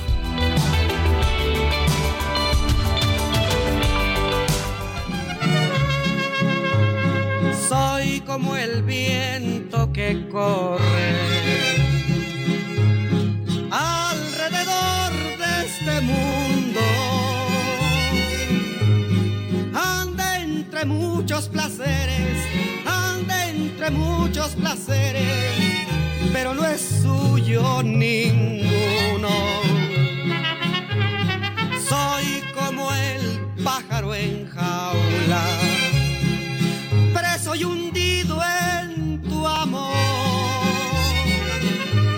Y aunque la jaula sea de oro, seguimos, seguimos. no deja, de no deja de ser prisión. Eso es lo que nos dice, nos dice esta canción, una clásica de Cuco Sánchez, Grítenme Piedras del Campo. Estamos recordando a Cuco Sánchez en el aniversario de su fallecimiento, el 5 de octubre del 2000 como estoy queriendo llorar. Es de las grandes, ¿verdad? De Cuco Sánchez. Pues es de las meras, meras, de las que no pueden faltar, mi querido Sergio. Y vámonos a los mensajes. Nos dice la señora Carla, muy buenos días. Sergio Lupita, a mí me encantan las canciones de Cuco Sánchez, me recuerdan mucho a mi mamá. Y la que más me gusta es la de Amémonos. Saludos. Bueno, dice otra persona, pensé que sería otra la respuesta de la Corte con respecto a los libros de educación. Se cosecha lo que se siembra. Si la sociedad hoy está como está, ya se verá en unos años. Esto firma Patti. A mí, de hecho, no me sorprendió. Yo sabía que la Suprema Corte tenía que fallar de esa forma por una razón muy sencilla. El gobierno de Chihuahua no tiene facultades en, en materia de libros de texto, pero yo creo que lo que la Corte nos demostró es que no juzga por razones políticas, sino juzga con apego a la legislación. Y nos dice otra persona, Santana, buenos días, un abrazo desde Acapulco. Estoy de descanso, Lupita y Sergio. Muchos saludos a nuestros cuates por allá en Acapulco a través de 88.9 FM y ya estamos pues saludándolos, ¿no? estamos estrenando. Bueno, en la encuesta de, del Heraldo, del Heraldo de México para la Ciudad de México, entre los aspirantes a la candidatura para la jefatura de gobierno de la oposición, en primer lugar está Santiago Taboada con un 31.7% de las preferencias electorales, por lo menos según esta, esta encuesta. Y tenemos precisamente en esta cabina del Heraldo Radio a Santiago Taboada, alcalde de Benito Juárez. De hecho, estamos en, en su circunscripción, somos gobernados de Santiago Taboada. Santiago, ¿cómo estás? Mi querido Sergio, muchas gracias. Gracias por haber venido. ¿Cómo estás? Bienvenido, buenos días. De tu no muy lejana oficina a visitarnos aquí en el Heraldo de México. ¿Cómo ves, ¿Cómo ves esta encuesta? Todavía, digamos, eh, son 10 puntos de distancia frente a tu más cercano perseguidor. Eh, es bastante para empezar un proceso, pero ¿cómo ves esta, esta encuesta? A ver, yo, yo con las encuestas siempre he sido muy claro, son fotografías de un momento, falta mucho, hay que reconocerlo, inclusive... Todavía no empiezan las precampañas, ¿no? Y, y, a ver, pero te voy a decir una cosa, bueno, eso decimos, ¿no? Este, estamos conscientes de la ley. Es lo que dice la ley, ¿no? Este, no, a ver, es un proceso en el que faltan ocho meses. Sergio Lupita. Es un proceso muy largo. Yo, yo he insistido en que nada está escrito. Claro que es un reflejo de, de momentos, así, así lo visualizo, porque eh, a veces es muy fácil que cuando una encuesta dice una cosa y otra otra, porque eso ha pasado, pues tendemos a decir, no, pues la que sí me ayuda bien y la que no me ayuda mal. No, yo, yo creo que es una foto. Yo, yo he vivido muchos procesos en la ciudad. Eh, el más, el más cercano, el del 21, y pues esas, las encuestas también ponían que íbamos a ganar solamente dos alcaldías y ganamos nueve. Eh, es decir, yo, yo... no te confías en las encuestas. No, no, no, no, no. A ver, es un proceso largo. Es un proceso largo en el que eh, yo más bien en lo que me confío es en lo que estoy viendo y viviendo en la ciudad y en lo que estoy caminando, en los momentos, insisto, en el que me permite mi trabajo este, como alcalde. Y en lo que yo estoy viendo que en la ciudad a la gente le urge un cambio. Después de más de 20 años, y lo digo con mucha claridad, que el mismo grupo político ha gobernado en esta ciudad, en esta ciudad no está mejor la seguridad, en esta ciudad no está mejor la movilidad, en esta ciudad está la desigualdad mucho más marcada. Hoy los servicios públicos no son mejores que hace 20 años. Entonces, ese es el gran reto de la ciudad. Y, y en eso yo voy a estar y en eso, y por eso quiero encabezar eh, este frente opositor más allá de los partidos. Eh, por supuesto, un frente opositor en una ciudad donde sí hay eh, sociedad civil organizada es aquí. Y, es precisamente... Somos muy políticos. Correcto. correcto. Y aquí están muchas de estas organizaciones de mujeres a las cuales no les han hecho caso, muchas de estas víctimas del sistema de salud que no se parece ni al de Dinamarca, pero tampoco creo que eh, este, al de ningún país medianamente desarrollado, como es el que tenemos no solamente en el país, sino en la Ciudad de México. Y yo lo que quiero decirle, Sergio Lupita, es que yo estoy listo, yo he dado resultados. Eh, llevo más de cinco años gobernando mi alcaldía y lo hemos hecho ¿Qué cosas se han hecho en Benito Juárez que pudieran eh, a lo mejor replicarse en otras partes? Yo, yo creo en tres cosas, eh, independientemente que hay más, temas que pudiéramos platicar. Primero, hicimos un modelo de seguridad mucho más cercano y con mejores resultados. Y yo sé que aquí me van a decir, bueno, pero es que en la ciudad hay mando único. Sí, nada más que entonces no te explicarías cómo Benito Juárez con el modelo de blindar hoy en Benito Juárez 8 de cada 10 se sienten seguros y una alcaldía vecina, ya no voy a decir Iztapalapa, Iztacalco, con una población muy parecida, 2 de cada 10 se sienten seguros. Es decir, aquí, aquí sí hicimos bien algo. Yo, claro que le puse recursos, claro que capacité, inclusive la embajada americana me ayudó a capacitar a los policías que contrató la alcaldía exclusivamente para vigilar la alcaldía. Claro que le metí dinero a la tecnología. Creo en la tecnología en materia de seguridad. Y hoy en día, porque no estaba así Benito Juárez, cuando yo la recibí, teníamos entre 19 y 25 robos a casa habitación semanales, Lupita. Dejaban las casas encueradas. Hoy no ese es el fenómeno. Sí hubo un avance y lo puedo decir porque participé personalmente en el desmantelamiento de muchos de estos grupos delictivos. Y lo hicimos coordinado, sí, pero este modelo de blindar ha funcionado. Segundo, me parece que tiene que ver con un tema de emparejar más la cancha. ¿Y, qué quiero decir con esto? Hoy en Benito Juárez, la realidad de lo público es, un, es una realidad mucho más pareja. ¿Y, ¿Y, qué quiero decir? Hoy los deportivos públicos de Benito Juárez, por cierto, que son visitados y usados por el más del 70% no son de Benito Juárez. Esa gente prefiere venir y trasladarse de Gustavo Madero, de Iztapalapa, a un deportivo de Benito Juárez por las condiciones y la calidad del servicio que tiene. Porque yo no creo que lo público tiene que ser lo más, eh, lo, que peor eh, condiciones, ¿no? Yo no creo en, esa, en ese tema, no creo en la austeridad algo que hicimos también bien en Benito Juárez es precisamente tratar de incidir en algo en lo que creo. Las distancias en esta ciudad empiezan desde, desde la escuela pública. Y nosotros tomamos la decisión de ocupar un recurso que muchas de estas alcaldías gobernadas por, por, por Morena, pues a lo mejor lo hacen y reparten tinacos. Y, no, no, yo, yo decidí invertirlo en escuelas públicas, porque la realidad de que un niño y una niña en una escuela, acabo de poner un alcotecho en una escuela pública de Benito Juárez, cuando no es un, algo que me toque necesariamente, 50 años. 50 años y no habían tenido la posibilidad de tener una estructura que los cubriera del sol y de la lluvia. Si eso no, ¿verdad? Eh, no, nos, nos, prende alertas y, y, después de la pandemia se hicieron más largas las distancias. ¿eh? Este asunto de emparejar la cancha, el haber atendido o entendido que desde lo público es como se construye igualdad o como se va emparejando un poco más esto. Y por supuesto en una visión de seguridad no de policías y ladrones solamente. Aquí le empezamos a dar estímulos a los policías que hicieron bien su trabajo hice un programa que se llama Cuidar a quien nos cuida, que precisamente atiende a las familias de los policías. Todos cuestionamos mucho que los policías se han pasado al otro lado o que a veces han beneficiado a... Sí, pero yo les hago una pregunta. Una de las policías eh, peor pagadas es las de la, las de la ciudad. Ninguno de, de los policías tiene acceso a programas sociales. Bueno, no tiene seguridad social. Esa, esa es, después de 20 años, porque hoy podemos discutir los personajes y que si nos gusta uno y que si creemos...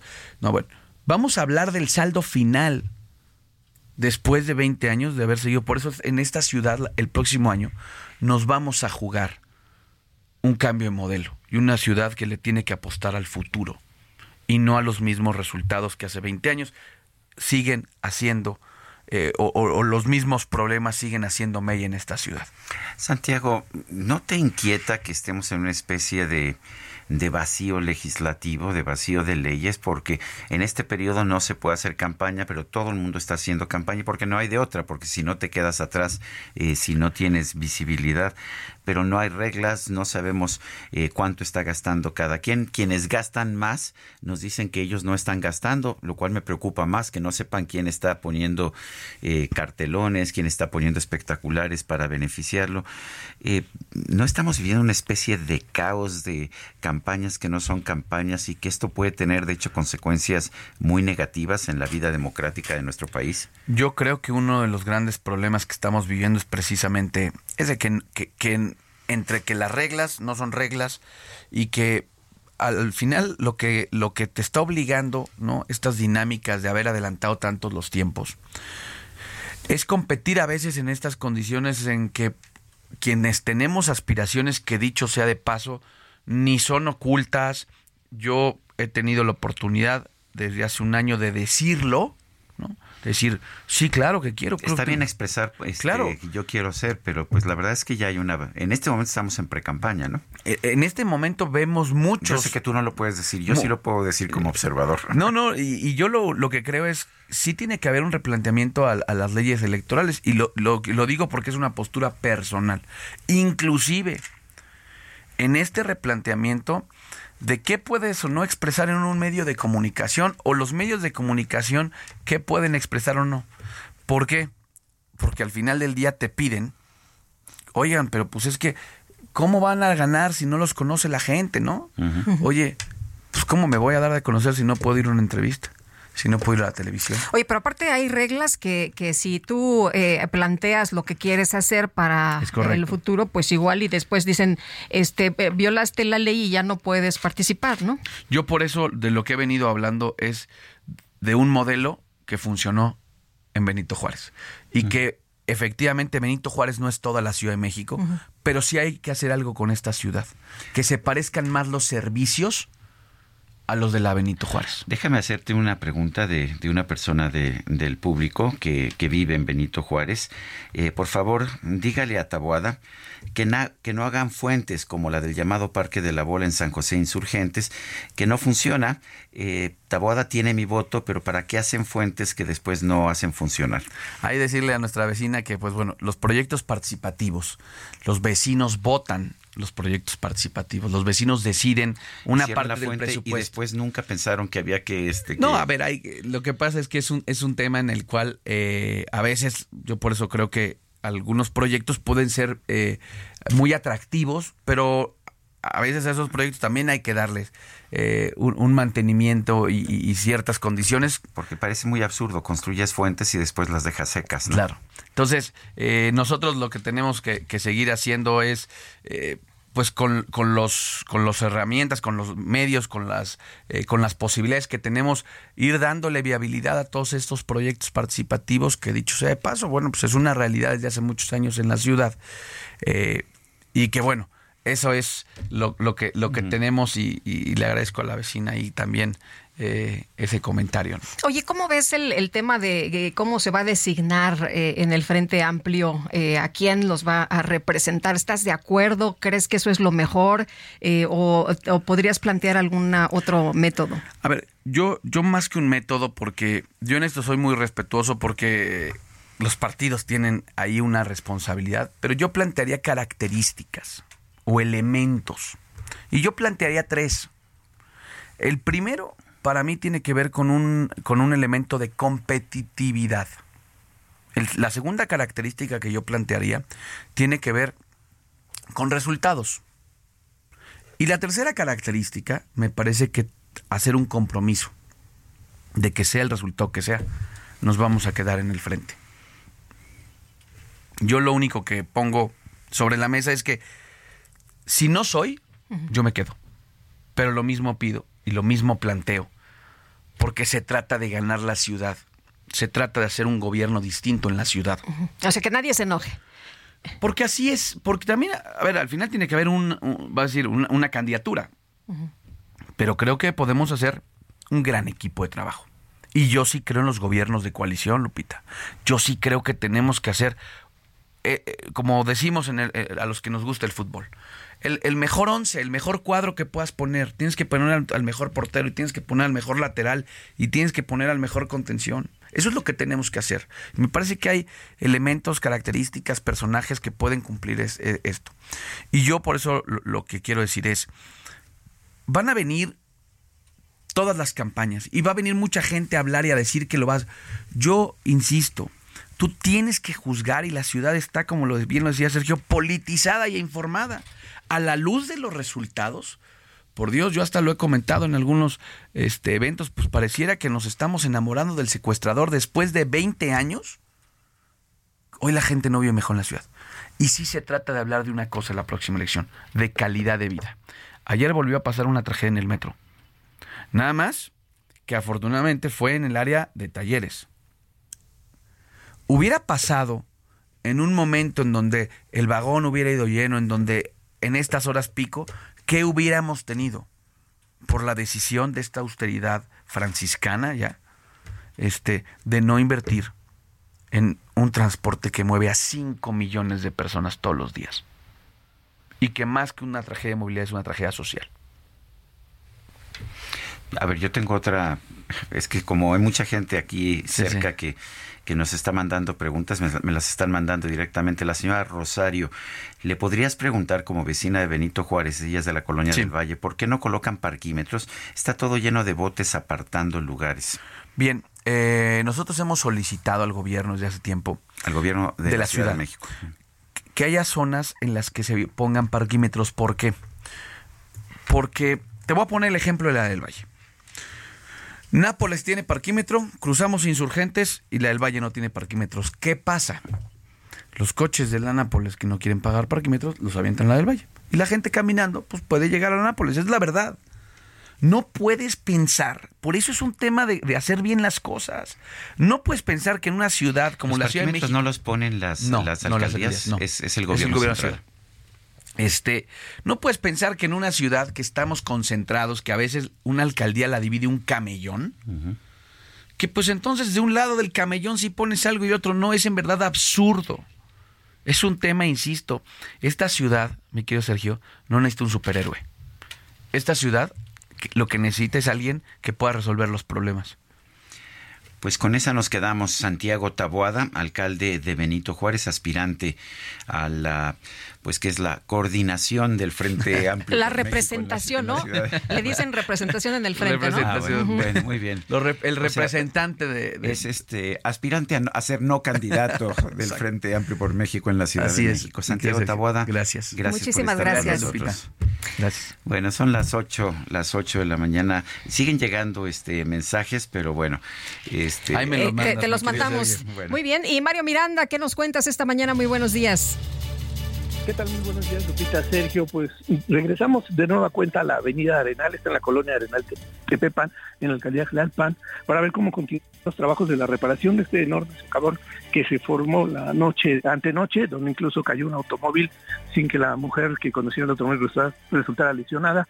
Pero nos llevamos la noticia ahorita de que no ha llegado ningún personal no ha llegado personal de sistemas de aguas ni de la alcaldía de Tlalpan a laborar. Y esto ya está generando molestia en los vecinos que le está afectando debido a que la vialidad está cerrada también nos comentan que viene que pues no tiene trabajo porque está cerrada la vialidad. Y pues ya son ya son 36 horas de que se formó este socavón y no llega ningún personal a terminar de realizar los trabajos. Ya ayer terminaron de reparar la tubería pero falta rellenar taparlo. Y aquí hay tesoncle pero hasta ahora no ha llegado personal por lo cual hacemos un llamado a personal de la alcaldía Tlalpan, así como personal de sistemas de aguas de la Ciudad de México, a que vengan, acudan aquí a terminar los trabajos de la reparación de este socavón que se formó. Muy bien. Muchas gracias, Mario. Seguimos pendientes, buenos días. Seguimos atentos. Hasta luego. El presidente López Obrador entregó a la Cámara de Diputados una iniciativa de decreto para que el 2024 sea declarado año de Felipe Carrillo Puerto. Elia Castillo, cuéntanos. Muy buenos días, Sergio Lupita. Los saludo con mucho gusto a ustedes y al auditorio. Así es, el presidente Andrés Manuel López Obrador entregó el día de ayer a la Cámara de Diputados una iniciativa de decreto para que el 2024 sea declarado como el año de Felipe Carrillo Puerto, benemérito del proletariado. En su fundamentación, la iniciativa enviada por el titular del Ejecutivo refiere que el próximo año se cumplirán 100 años del asesinato de un defensor y pionero en la lucha por el reconocimiento de los derechos de los pueblos originarios un incansable luchador social y mártir de la Revolución Mexicana. Sus actos, señala el documento, constituyen un legado que trasciende hasta nuestros días. En caso de ser aprobada la propuesta presidencial durante todo 2024, en toda la documentación oficial de la Federación se inscribirá la leyenda 2024, año de Felipe Carrillo Puerto, benemérito del proletariado. Además, en coordinación con los poderes legislativo y judicial, así como los órganos públicos autónomos, la Secretaría de Gobernación establecerá un programa de actividades para conmemorar la loable obra y labor de Felipe Carrillo Puerto en favor de la patria. La propuesta presidencial contiene una línea del tiempo y datos biográficos desde el estallido de la Revolución Mexicana en 1911, cuando Carrillo Puerto se autoexilió en Nueva York, Estados Unidos, y su regreso a México tras la renuncia de Porfirio Díaz a la presidencia de la República hasta su asesinato en 1924. Este es el reporte que les tengo. Muy buen día.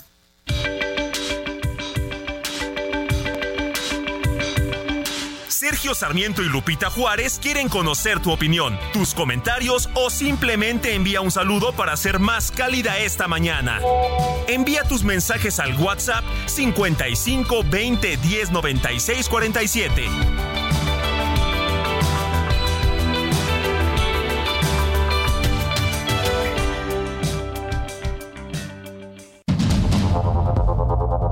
Continuamos con Sergio Sarmiento y Lupita Juárez por el Heraldo Radio.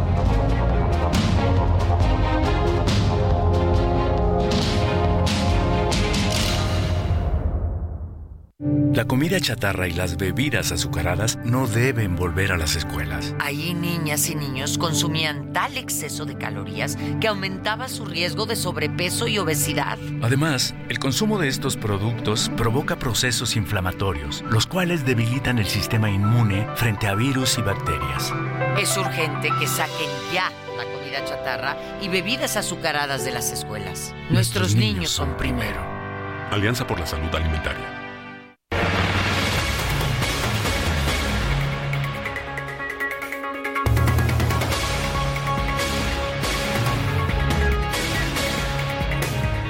Continuamos, continuamos en el Heraldo Radio. Guadalupe Juárez y un servidor, Sergio Sarmiento, se encuentra con nosotros en la cabina del Heraldo, Javier González Sirión, diputado federal por el PRI. Él también ha expresado su aspiración a buscar la jefatura de gobierno de la Ciudad de México. Javier, gracias por estar con nosotros. No es la primera vez que buscas eh, llegar a la, a la candidatura, a, a la jefatura de gobierno. ¿Cómo estás viendo tus perspectivas? Mira, tengo 15 años eh, generando, buscando y armando los proyectos para que la Ciudad de México pueda avanzar, para que tengamos un despegue realmente importante, para que la gente que vive aquí, vive aquí pueda tener un mejor nivel de vida en todos los sentidos. Los tengo perfectamente armados. Ahorita eh, dentro de la oposición tengo un lugar, un lugar importante en en eh, los partidos políticos y en la ciudadanía, como diputado y como aspirante a la jefatura de gobierno, y creo que es el momento para que la ciudad detone. Y yo quiero encabezar ese proyecto, sumando las propuestas de todos los compañeros que también aspiran por parte de la oposición, y las mías y las de la sociedad civil que yo ya también junté, en todos los aspectos. Resolver el problema del agua, resolver hasta el problema del aeropuerto, que se puede resolver desde la Ciudad de México, este en fin, problemas de movilidad, problemas de delincuencia, de seguridad. Tenemos las soluciones para los problemas, medidas y accesibles económicamente para que todo mundo en la Ciudad de México pueda vivir mejor.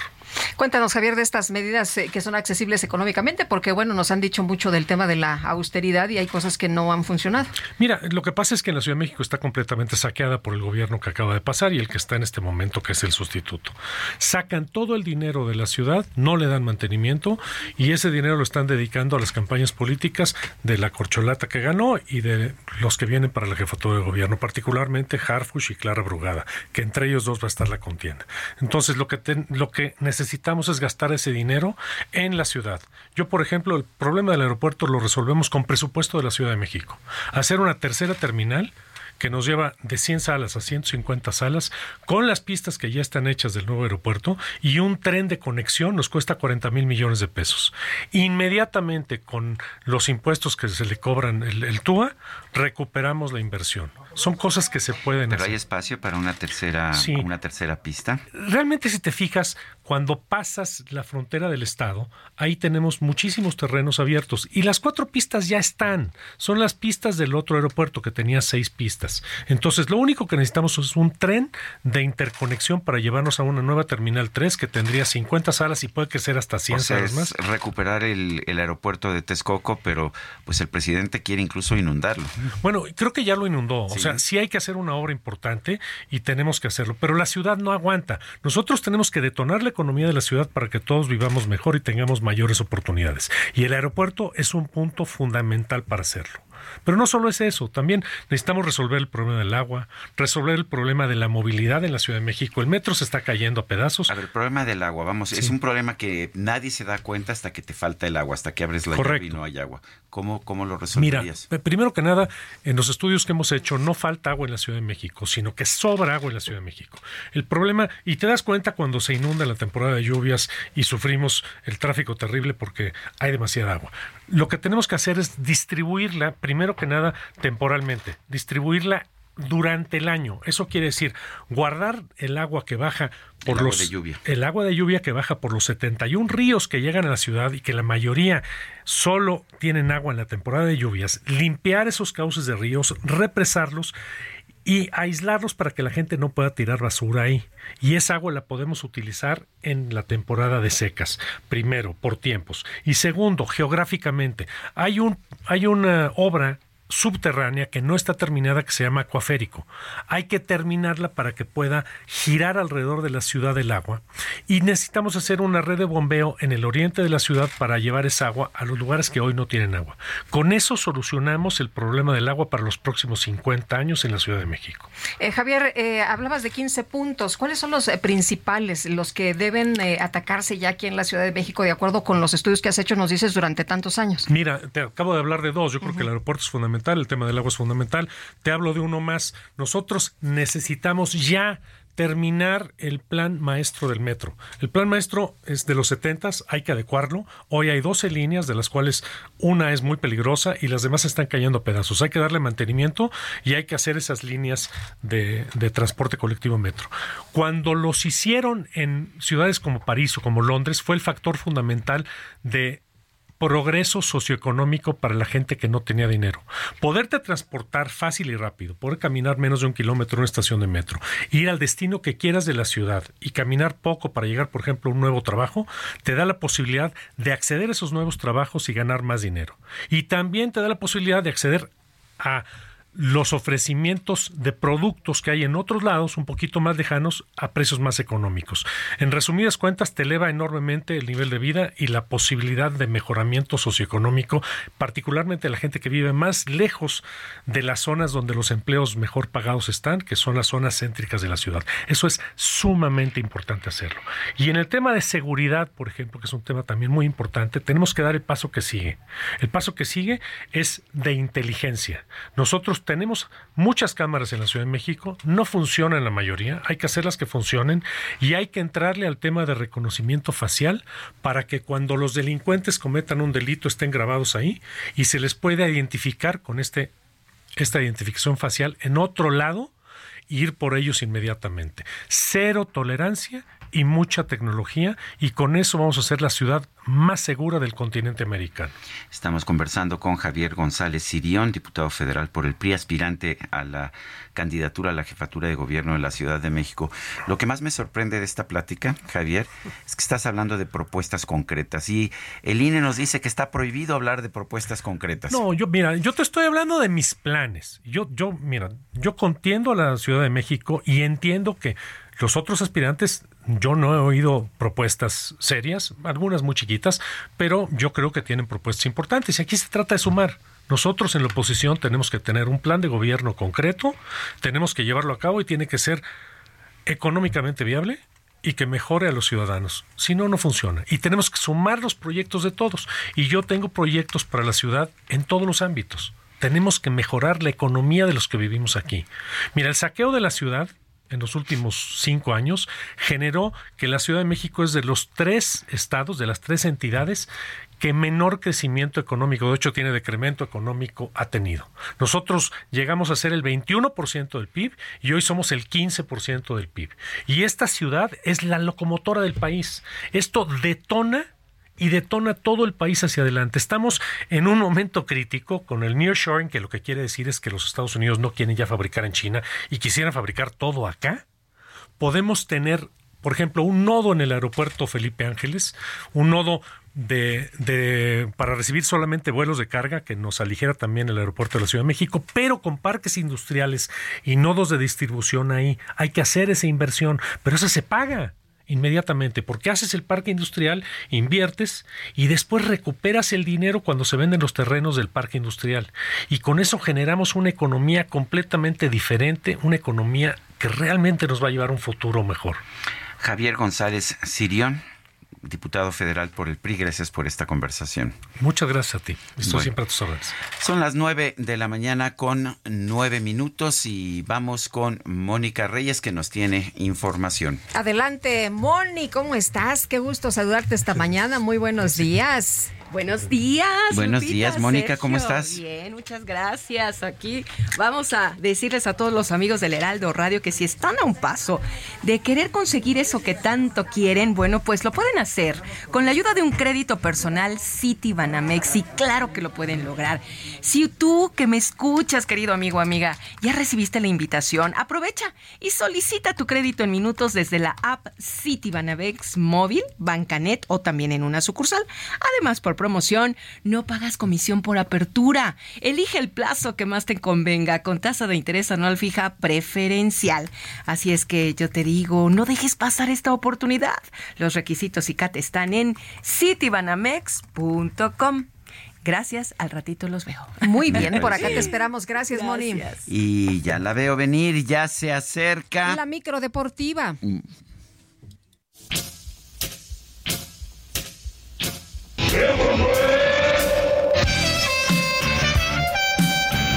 La micro deportiva.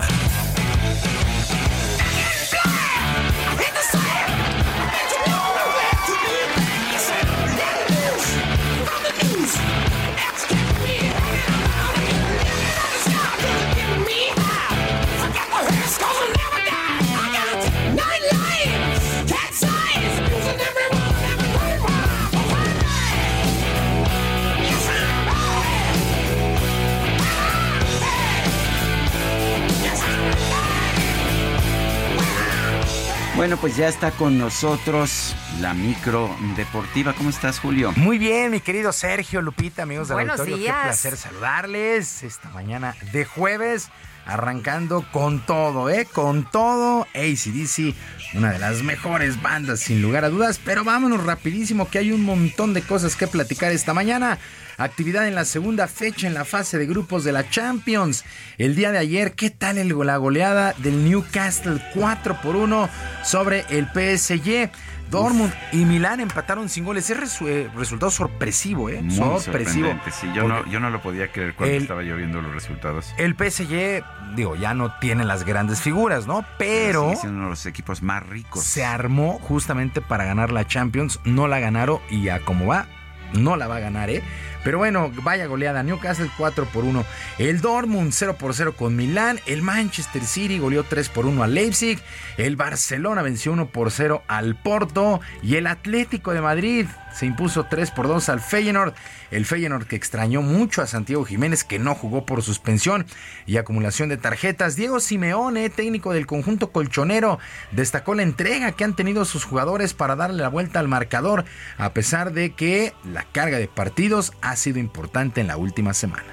Está claro que mm, necesitamos tener menos tiempo el, el equipo defendiendo, necesitamos tener más la pelota, pero para eso necesitamos energía.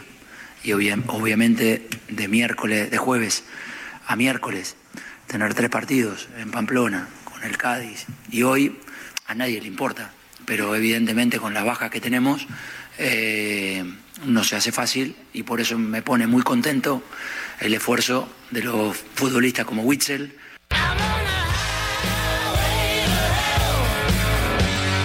Bueno, y en nuestro país, eh, continuación de la fecha 11 en el torneo de apertura, el equipo de Cruz Azul regresó a la senda de la victoria, venció 3 por 1 a los Rayos del Necaxa de visita, las tres anotaciones de Ángel Sepúlveda.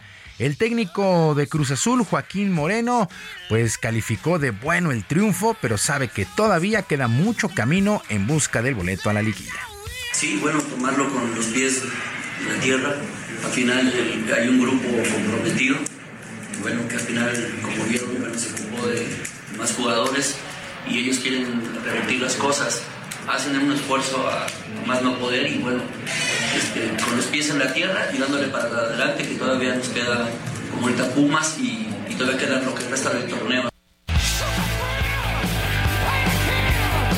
Y justamente los Pumas en casa también golearon 4 por 0 a los Gallos Blancos del Querétaro. Antonio Mohamed, técnico universitario, salió satisfecho luego de esta victoria y espera que el próximo sábado, justamente contra Cruz Azul, se demuestre que van por buen camino de cara a la recta final de la campaña.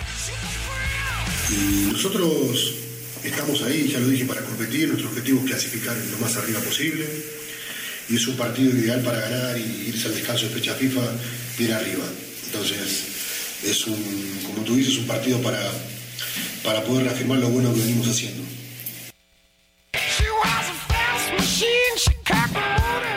El equipo de Toluca arrancó empate a dos goles allá en el llamado Volcán ante los Tigres de la U de Nuevo León. Prácticamente de último minuto consiguieron este empate, mientras que el Santos Laguna venció 2 por 1 a los Cholos de Tijuana. En otras cosas, la FIFA, la FIFA confirmó tres países que estarán organizando la Copa del Mundo del 2030. De tal manera, España, Portugal y Marruecos serán los anfitriones de la justa. Pero además, Alejandro Domínguez, presidente de la Confederación Sudamericana de Fútbol, anunció en sus redes sociales que Uruguay, Argentina y Paraguay organizarán los Juegos inaugurales para festejar el centenario de la Copa del Mundo. Por su parte, Robert Harrison de la Asociación Paraguaya destacó que Montevideo, Buenos Aires y Asunción recibirán los primeros Juegos y de ahí se trasladan al resto de las sedes. De tal manera, tres continentes, tres continentes estarán organizando la Copa del Mundo del 2030. Eh, será, por supuesto, América, eh, África y Europa. ¿Qué cosa estos seis países involucrados en la Bueno, Copa del Mundo del hay 2030? tantos- ya hay tantos equipos, además, tantos este, participantes que pues que hay que acomodarlos. Van a ser lado. 48. A partir del 2026, que se juega en Canadá, Estados Unidos y México, ya son 48 selecciones. Esto ya es un verdadero festival, pero bueno, esta FIFA, esta FIFA que de repente nadie le entiende, como Quieren- también... pues, quiere más dinero, no son más juegos. Sí, son- sí, bueno, evidentemente, pues ese es, la, ese es el chiste. Si no, pues pregunten las elecciones de Rusia y las elecciones de Qatar, ¿no?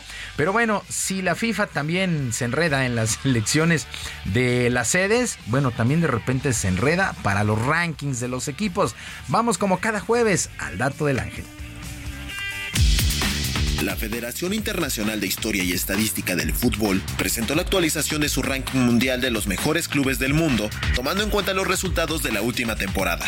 En el número 5 aparece el Inter de Milán, con un total de 249 puntos. Los Nerazzurri se proclamaron campeones de la Copa y la Supercopa Italiana, además de que llegaron a la final de la Champions League. En la cuarta posición aparece el Benfica, con 257 puntos. Las Águilas consiguieron el título de Liga Portuguesa y llegaron hasta los cuartos de final de la Champions League.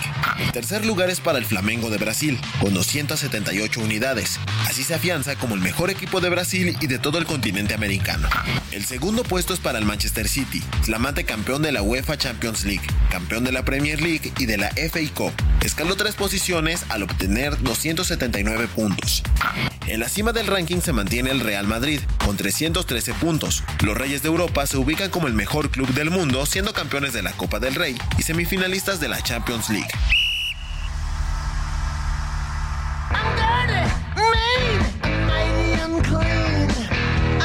Bueno, este y otros datos, el dato del ángel en 11 metros MX, 11 metros MX, todo con letra y en todas las redes sociales.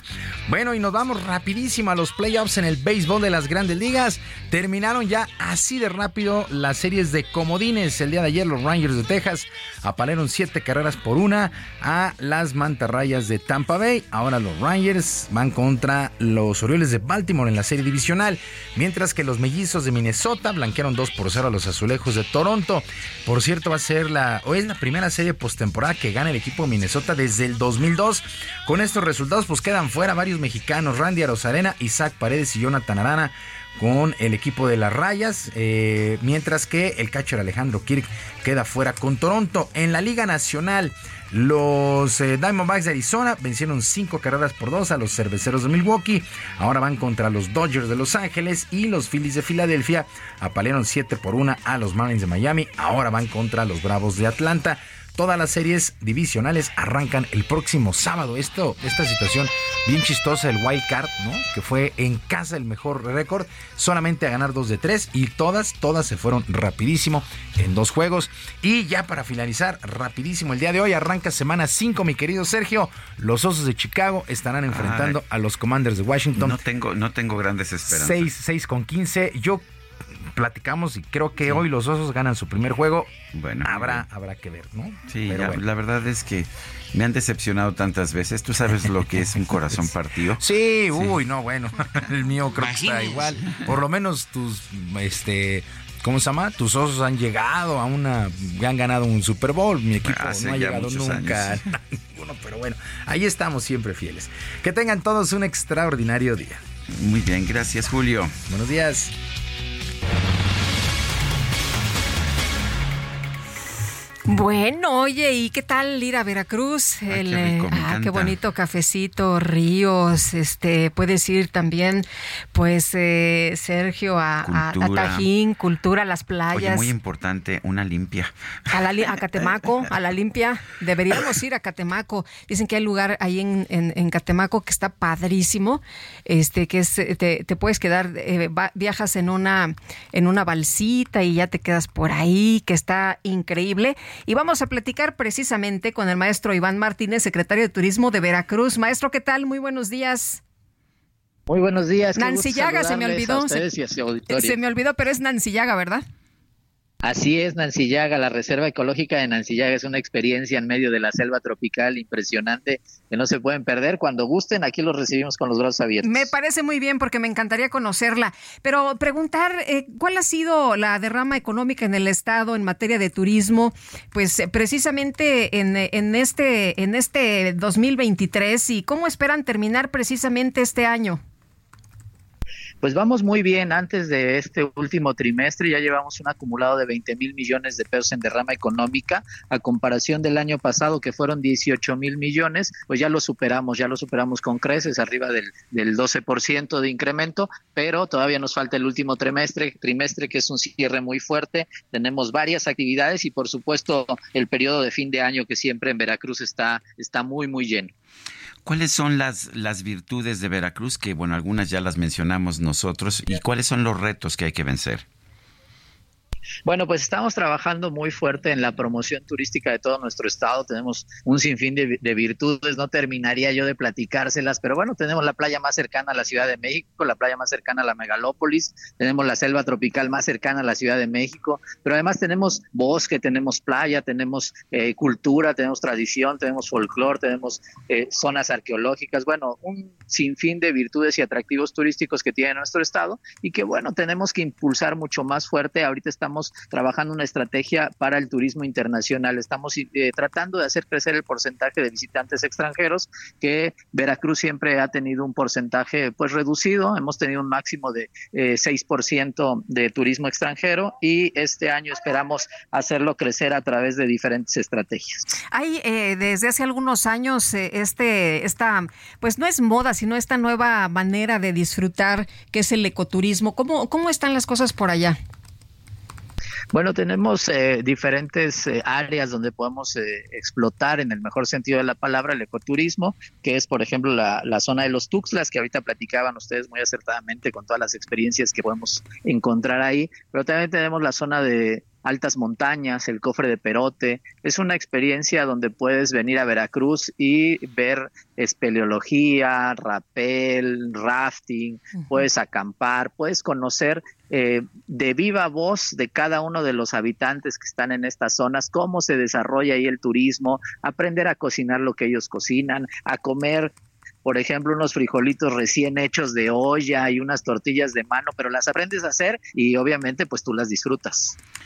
Eh, eh, el, ¿Qué tipos de políticas está aplicando el, el, gobierno de Veracruz para, pues para generar más turismo? Supongo que eso es algo que beneficia a toda la población.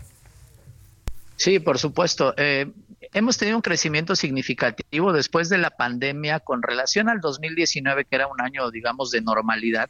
Al 2022 crecimos prácticamente el 300%. Y eso es con un cambio de estrategia que tuvimos durante la pandemia, que es una, la diversificación de todos nuestros segmentos turísticos, el apoyo a todos nuestros segmentos y la especialización en cada uno de ellos. Obviamente tenemos turismo de aventura, turismo de bodas, turismo de reuniones, congresos y convenciones, turismo deportivo, lo que faltaba era la especialización en cada uno de ellos y por supuesto la promoción. Durante pandemia nosotros no dejamos de hacer una promoción especializada y eso nos ayudó a estar posicionados de manera permanente en la mente de todos nuestros futuros visitantes. El turismo no se genera de un día para otro, sino que tenemos que traer un, un impulso permanente porque el retorno en cuanto a la promoción turística se genera aproximadamente en seis meses. Por lo tanto, pues no podemos quitar el el dedo del renglón. Muy bien, tenemos maestro. ya presencia. Sí. Decía usted que no podemos tenemos presencia en todo el país. Muy bien. Pues le apreciamos mucho que haya platicado con nosotros esta mañana. Muy buenos días.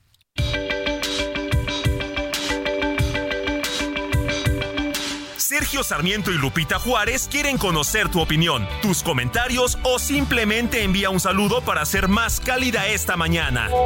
Envía tus mensajes al WhatsApp 55 20 10 96 47.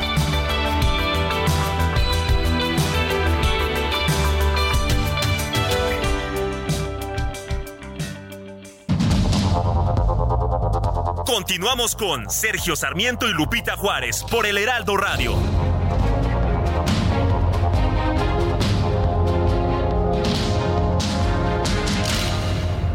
GastroLab. Historia, recetas, materia prima y un sinfín de cosas que a todos nos interesan.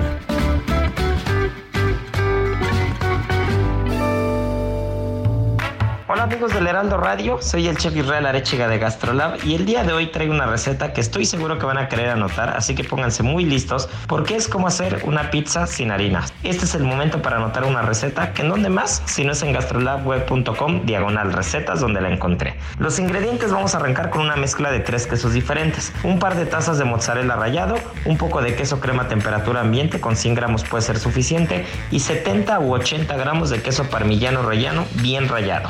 También vamos a necesitar una pieza de huevo grande, un poquito de sal, 250 gramos de harina de almendra, que es ahí donde vamos a sustituir a la harina de trigo. También vamos a necesitar un poco de salsa de tomate, de preferencia que no tenga sal porque los quesos nos van a equilibrar muy bien el sabor. Y finalmente, si queremos carne, carne molida, la mitad de res, la mitad de cerdo, un poquito de cebolla y un poco de jitomate. El resto en gastrolabweb.com podemos ver el procedimiento. Son las 9 de la mañana con 32 minutos. Vamos a un resumen de la información más importante. El presidente López Obrador celebró esta mañana el acuerdo que alcanzó su gobierno con el sindicato de Notimex para extinguir, esta agencia. Aseguró que ya se autorizó el presupuesto para liquidar a todos los trabajadores. Bueno, eh, no conozco los detalles, pero eh, sé que ya se llegó a un acuerdo eh, para atender a todos los trabajadores de conformidad con la ley, tanto a los trabajadores sindicalizados como a los trabajadores de confianza. Se les va a liquidar. Eh, no conozco el monto que va a entregarse a cada trabajador, eh, pero ya está autorizado el presupuesto y es un acuerdo entre las partes. Se logró después de mucho tiempo, un consenso. Hasta ahí tengo información. El jefe de gobierno de la Ciudad de México, Martí Batres, rechazó que en la capital del país haya una plaga de chinches. Sin embargo, destacó que ya se llevan a cabo fumigaciones tanto en el metro como en edificios públicos. Colegio de Ciencias y Humanidades de la UNAM informó que sus cinco planteles van a suspender actividades académicas los días 5 y 6 de octubre para llevar a cabo trabajos de inspección sanitaria y fumigación. El Congreso de Chihuahua aprobó solicitar a la Federación una declaratoria de estado de emergencia humanitaria en el municipio de Ciudad Juárez ante la llegada masiva de migrantes indocumentados. La Corte Suprema de Guatemala rechazó un recurso de amparo que interpuso el presidente electo Bernardo Arevalo en contra de la decisión de tres funcionarios judiciales que ordenaron allanar un centro electoral. El presidente de Bolivia, Luis Arce, fue expulsado del movimiento al socialismo, partido con el que ganó las elecciones en 2020. Esto se da en medio de una disputa con el exmandatario de ese país, Evo Morales. Me equivoqué contigo. Me equivoqué a lo macho, como muy pocas gentes se habrán equivocado. Sí, sí, se equivocaron y gacho. Se equivocaron, pero bueno, ¿qué te puedo decir? Se supone que en la Secretaría de Educación Pública en cualquier entidad, pues tenemos a los más educados, a los más instruidos y leídos. Pero bueno, la Secretaría de Educación de Tlaxcala colocó dos mantas afuera de sus oficinas en el marco de la celebración del natalicio de Francisco y Madero. Sin embargo, cometió dos errores. Primero, pusieron el nombre del expresidente de México como Francisco en vez de Francisco, pero además colocaron la fotografía de Pancho Villa. En redes sociales, el titular de la dependencia, Homero Meneses, pidió tomar este incidente como un hecho chusco y agregarlo al anecdotario de lo viral. ¿Quién sabe Dios por qué te puso en mi camino? Y Mónica Reyes está con nosotros de nuevo, Moni. Aquí andamos, Sergio Lupita, ¿qué tal amigos? Pues yo les vengo a platicar lo que pienso. Y yo pienso que todos soñamos con una gran casa. Lo que más quiero, al menos para la mía, es una sala de televisión súper amplia para disfrutar de mis series favoritas. Por eso, mientras encontramos todos esa casa que estemos soñando y deseando, con Citibanamex podemos contratar crédito hipotecario con tasa fija anual desde 9.25% o también apartar tu tasa. ¿Saben por cuánto? Hasta por 12 meses, obteniendo el certificado titulado Amarra tu tasa. No esperes más, hazlo ya. El CAT promedio es de 10.9% sin IVA. Calculado el primero de agosto de 2023 y vigente al 31 de enero del 2024. Consulta condiciones en www.citibanamex.com diagonal amarra tu taza. Gracias, ¿A Moni. ustedes?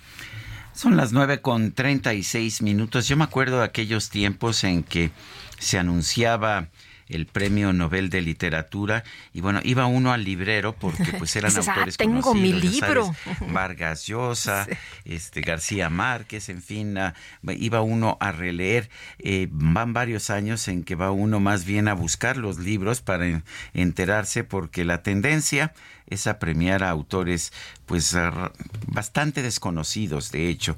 Este ha sido el caso en este año también. El escritor y dramaturgo noruego John Fosse obtuvo o se dio a conocer que se le entregará el Premio Nobel de Literatura 2023 en diciembre de este año. Adam Ramírez Serret es crítico literario. Adán, cuéntanos acerca de John Fosse. ¿Qué tenemos que saber de este, de este dramaturgo y novelista noruego?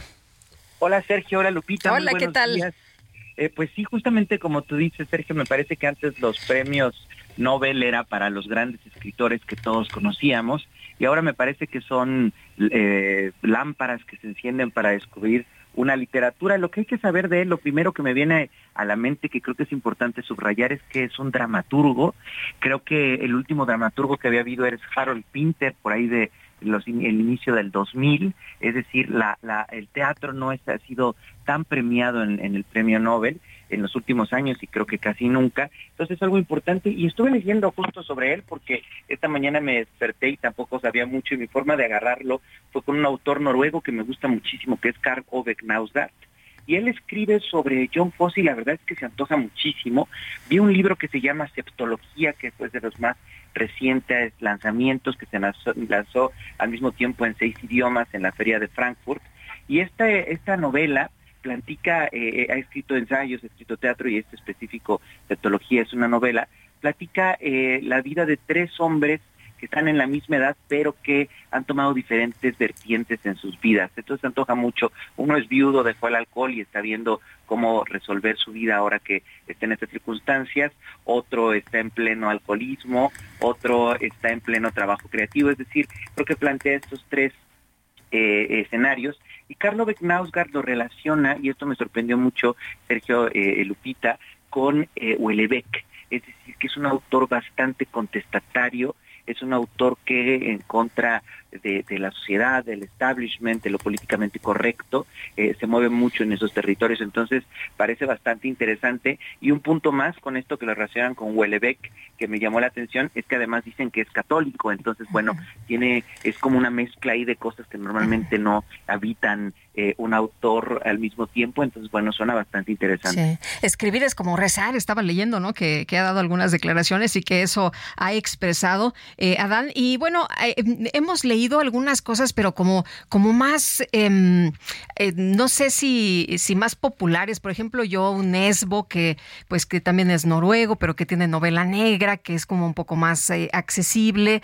O también eh, Justin Gardner, ¿no? Que, que bueno, pues hemos leído también obras de, de él, eh, eh, pero a Fosse, ¿cómo, ¿cómo lo agarramos? ¿Por dónde empezamos? ¿Con esto que nos decías? Sí.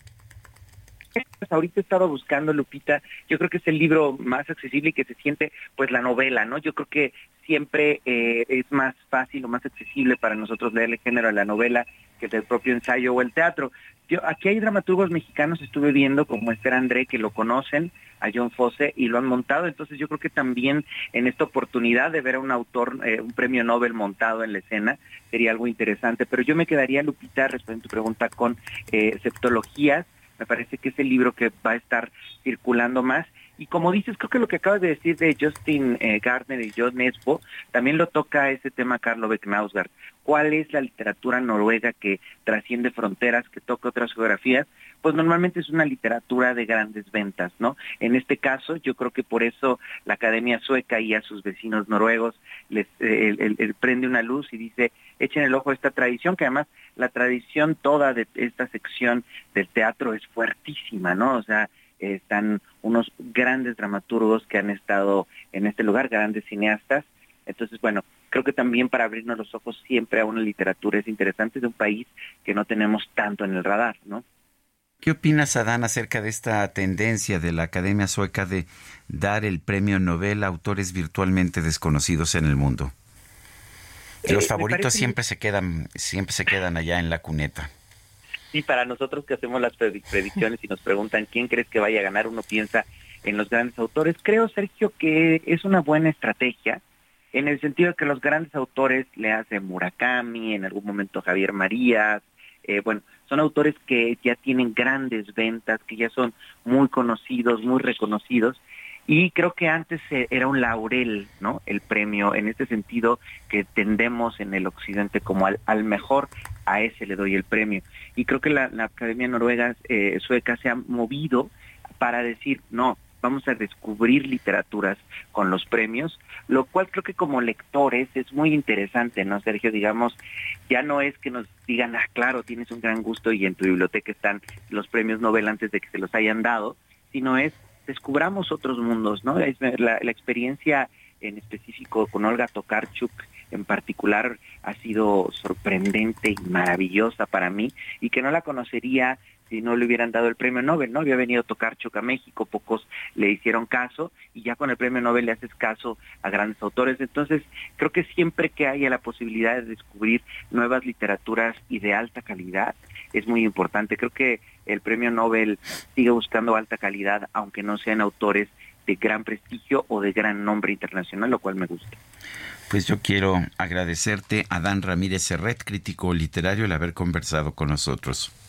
Un placer, Sergio Lupita. Gracias a ustedes, como siempre, y que tengan un excelente jueves y a disfrutar de John Fosse. Muy bien, muchas gracias, Adán. Muchos saludos. Hasta luego. Bueno, pues interesante, ¿no? Hay que conocerlo, hay que pues, conocerlo. Yo, yo sí creo que los premios se deberían dar a los autores reconocidos, a los mejores autores. A los que más lee la gente. Si hay un autor que tiene esa calidad y que no es conocido, está bien distinguirlo, pero me da un poco la impresión de que la academia ahora desprecia a los autores exitosos y prefiere irse con, con escritores que son poco conocidos. Bajo ese criterio, ¿cuántos autores no habrían recibido nunca el premio Nobel, eh, empezando por Octavio Paz, por, por eh, Gabriel García Márquez, por, por Mario Vargas Llosa, y, no creo que, que, sea la forma realmente de, de distinguir a los a quienes deberían ser considerados los mejores escritores de, los, de todos los tiempos. Bueno, pues vamos a, leerlo y, ya platicaremos si nos gusta o no nos gusta, si es eh, eh, un gran descubrimiento, si lo adoptamos como de nuestros escritores favoritos. Oye, pues eh, fíjate que el presidente López Obrador recordó que se va a realizar el diálogo de alto nivel sobre seguridad México-Estados Unidos para tratar temas como migración y fentanilo. Vamos a escuchar. Viene una comitiva, un grupo de funcionarios de Estados Unidos, encabezado por el secretario de Estado, señor Blinken, este, y empezamos a las nueve. Tenemos una agenda todo el día, van a trabajar servidores públicos del gobierno de Estados Unidos, del gobierno de México, eh, los temas, va a haber una conferencia de prensa eh, al final del todas estas eh, reuniones, todos estos encuentros. Bueno, pues ahí lo que dijo el presidente López Obrador y nosotros estaremos muy atentos, muy pendientes de lo que se dé a conocer, ¿no? De, de estas reuniones.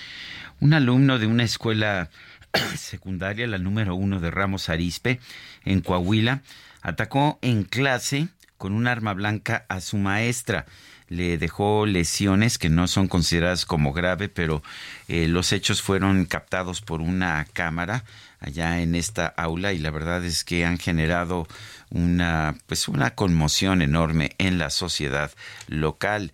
Después, eh, después de herir a la maestra de la materia de español, el joven habría tratado de quitarse la vida. Eh, no se han dado a conocer los motivos de esta agresión. Eh, lo que dicen las autoridades es que en esta escuela una maestra fue agredida con arma blanca por un joven identificado como alumno de la misma institución. El hecho está siendo investigado por las autoridades correspondientes para determinar la responsabilidad y consignar consignar los hechos ante quien corresponda. El joven que se trató de suicidar fue trasladado en una ambulancia a un hospital de Ramos Arispe. La maestra fue trasladada también a una institución médica y ahí fue atendida de sus heridas. Afortunadamente no son heridas de gravedad. Pero es impresionante esto, este ataque, el chavito este, apuñalando a la maestra por la espalda es, es de veras eh, grotesco, terrible. Em, vamos a platicar con Monserrat Caballero Ramírez, alcaldesa de Tijuana. Monserrat, gracias por eh, tomar la llamada esta mañana. Muy buenos días. Hola, buenos días. Gracias por el espacio. Oiga, pues ya van dos eh, artistas que no se presentan eh, a, cantar por allá después de la aparición de unas mantas y lo que tenemos entendido es que usted ha pedido a las autoridades que investiguen a los promotores. ¿Por qué? No a todos los promotores, corrijo, este, estos artistas son expresamente los que cantan narcocorridos. ¿Por qué tomo esta decisión sin evadir mi responsabilidad? La semana pasada tuvimos diversas mantas signadas por el mismo grupo delictivo. Entonces nosotros detuvimos a tres personas que ya están consignadas por aterrorizar a la ciudadanía. Estos artistas que cantan narcocorridos, eh, definitivamente hay que cumplir nuestra parte, yo cumplo mi parte, nos falta mucho por hacer, por supuesto, pero también hay que poner el dedo en la llaga en cuanto a la ley de lavado de dinero por la situación de la, del boletaje. El boletaje era para 33 mil personas y solo vendieron 7 mil boletos. Eh, la misma situación con los dos artistas, por eso me llamó la atención. Los promotores ligados, por eso llamó mi atención, mismo lugar, misma situación. Bueno, después de, de la detención de estos personajes, me doy a la tarea de preguntar qué está pasando con todos los que tenemos una responsabilidad. ¿Qué pasa con los con los diputados federales que no se regulan estas canciones violentas? Está usted hablando ahorita de un joven que apuñaló a su maestra. El tejido social lo tenemos muy mal y, estamos todos permitiendo estas canciones violentas donde científicamente está demostrado que generan violencia.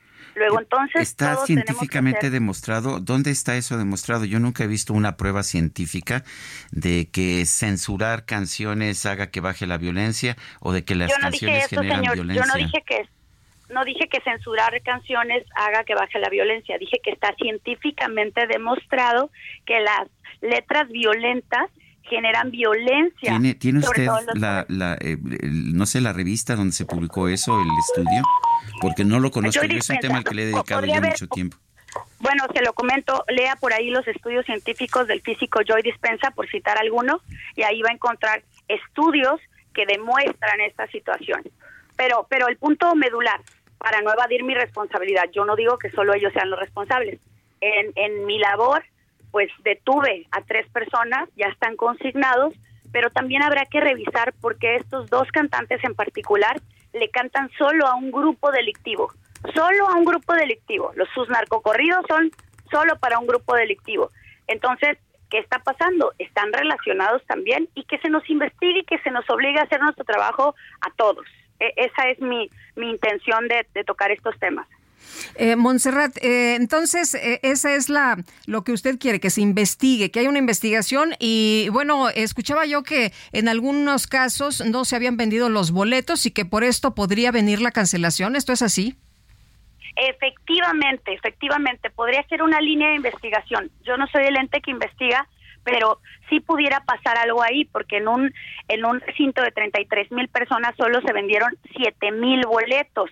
Luego entonces habría que investigar cada quien, ¿no? La Secretaría de Hacienda, eh, los diputados federales, su servidor, que todos hagamos nuestra labor, vamos a avanzar en el tema de seguridad. ¿Cuál es la situación actualmente en Tijuana en materia de seguridad? ¿Cómo ha evolucionado? Bueno, nosotros tomamos esta ciudad en el primer lugar a nivel mundial, nacional también, de violencia. Hoy vamos en el quinto lugar. No es honroso, pero ahí está, hemos ido avanzando. Tuvimos a Dari Yankee con 33 mil personas, saldo blanco. Pancho Barraza, 50 mil personas, saldo blanco. A, lo que voy, sin evadir, repito, mi responsabilidad es, necesitamos no censurar, una regulación de, de, la violencia que hay en estas canciones. Y por supuesto tampoco son responsables los cantantes, sino que cada quien hemos dejado un poquito al margen nuestra responsabilidad. Muy bien. Pues, eh, alcaldesa Montserrat Caballero, muchas gracias por conversar con nosotros esta mañana. Muy buenos días. Gracias por el espacio. Bonito día. Son las nueve con 51 minutos. Vamos a un resumen de la información. El presidente López Obrador agradeció a los ministros de la Suprema Corte de Justicia haber desechado la controversia constitucional que interpuso el gobierno de Chihuahua contra la distribución de los nuevos libros de texto. Ah, contentísimo, los libros de texto. Eh, muchas gracias a los ministros, hay que reconocer. Cuando se actúa bien, o sea, hay que reconocerlo. Este, estaba mal lo que hicieron, lo que hizo la gobernadora de Chihuahua y lo que hizo el ministro Aguilar, que le dio entrada eh, a una solicitud de amparo para no distribuir los libros, imagínense los libros de texto, no entregarlos a los niños, nada más también por lo mismo, por politiquería. Bueno, y por otro lado, el presidente López Obrador llamó a intensificar las acciones contra el consumo de drogas para evitar que en México haya una crisis de muertes por fentanilo como ocurre en los Estados Unidos. No tenemos nosotros, afortunadamente, adicciones excesivas, o sea, consumo de droga como otros países. Y eso es muy bueno. Nosotros lamentamos lo que está sucediendo en Estados Unidos. son nuestros hermanos, pero tienen un consumo de fentanilo que les produce 100 mil muertes al año de jóvenes. Nosotros no tenemos eso. Eh, no llegan ni a mil los que pierden la vida en México por sobredosis, por consumo de fentanilo. Y por eso también tenemos que evitarlo, porque si eso se fomenta, crece ese consumo en nuestro país, entonces sí, sería fatal, tremendo. Nosotros no tenemos eso. Supongo que por eso cancelaron la encuesta nacional de adicciones, que es la que nos decía realmente cuántas muertes por adicciones había. Pues sí tenemos, no tenemos en el nivel tan desastroso como en los Estados Unidos, ¿no? 100 mil al año. Es que no lo sabemos porque ya no tenemos la, única fuente que teníamos para... No, por eso digo, sí lo tenemos, aunque él diga que no, pero pues vamos a ver. La verdad es que no lo sé, a lo mejor, como dice el presidente, pues todo está perfecto, pero pero, pero por algo cancelaron la encuesta nacional de adicciones. Esta mañana arribó a Palacio Nacional la delegación de funcionarios del gobierno de la Unión Americana que va a participar en el diálogo de alto nivel sobre seguridad. El presidente de Ucrania, Volodymyr Zelensky, expresó su preocupación por la posibilidad de que el difícil periodo electoral en los Estados Unidos perjudique el flujo de ayuda económica y militar a su país. El defensor del pueblo de Ucrania, Dimitro Lubinets, denunció que el gobierno de Rusia ha establecido por lo menos 70 campamentos dedicados a reeducar a niños ucranianos.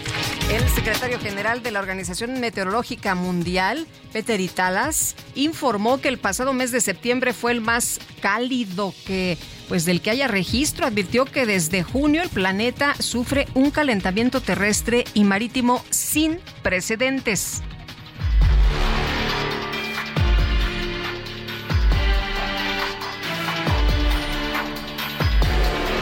En una entrevista, el cineasta estadounidense Kevin Grutert relató que él y su asistente de edición estuvieron a punto de meterse en problemas legales mientras editaban una escena de la película de terror So X, el juego del miedo.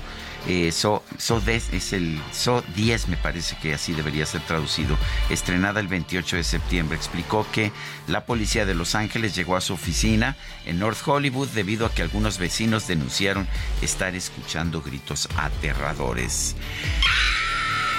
Y se nos acabó el tiempo, Guadalupe. Pues vámonos entonces, que la pasen todos muy bien, disfruten este día y aquí nos escuchamos mañana en punto de las 7 mañana, que ya será viernes.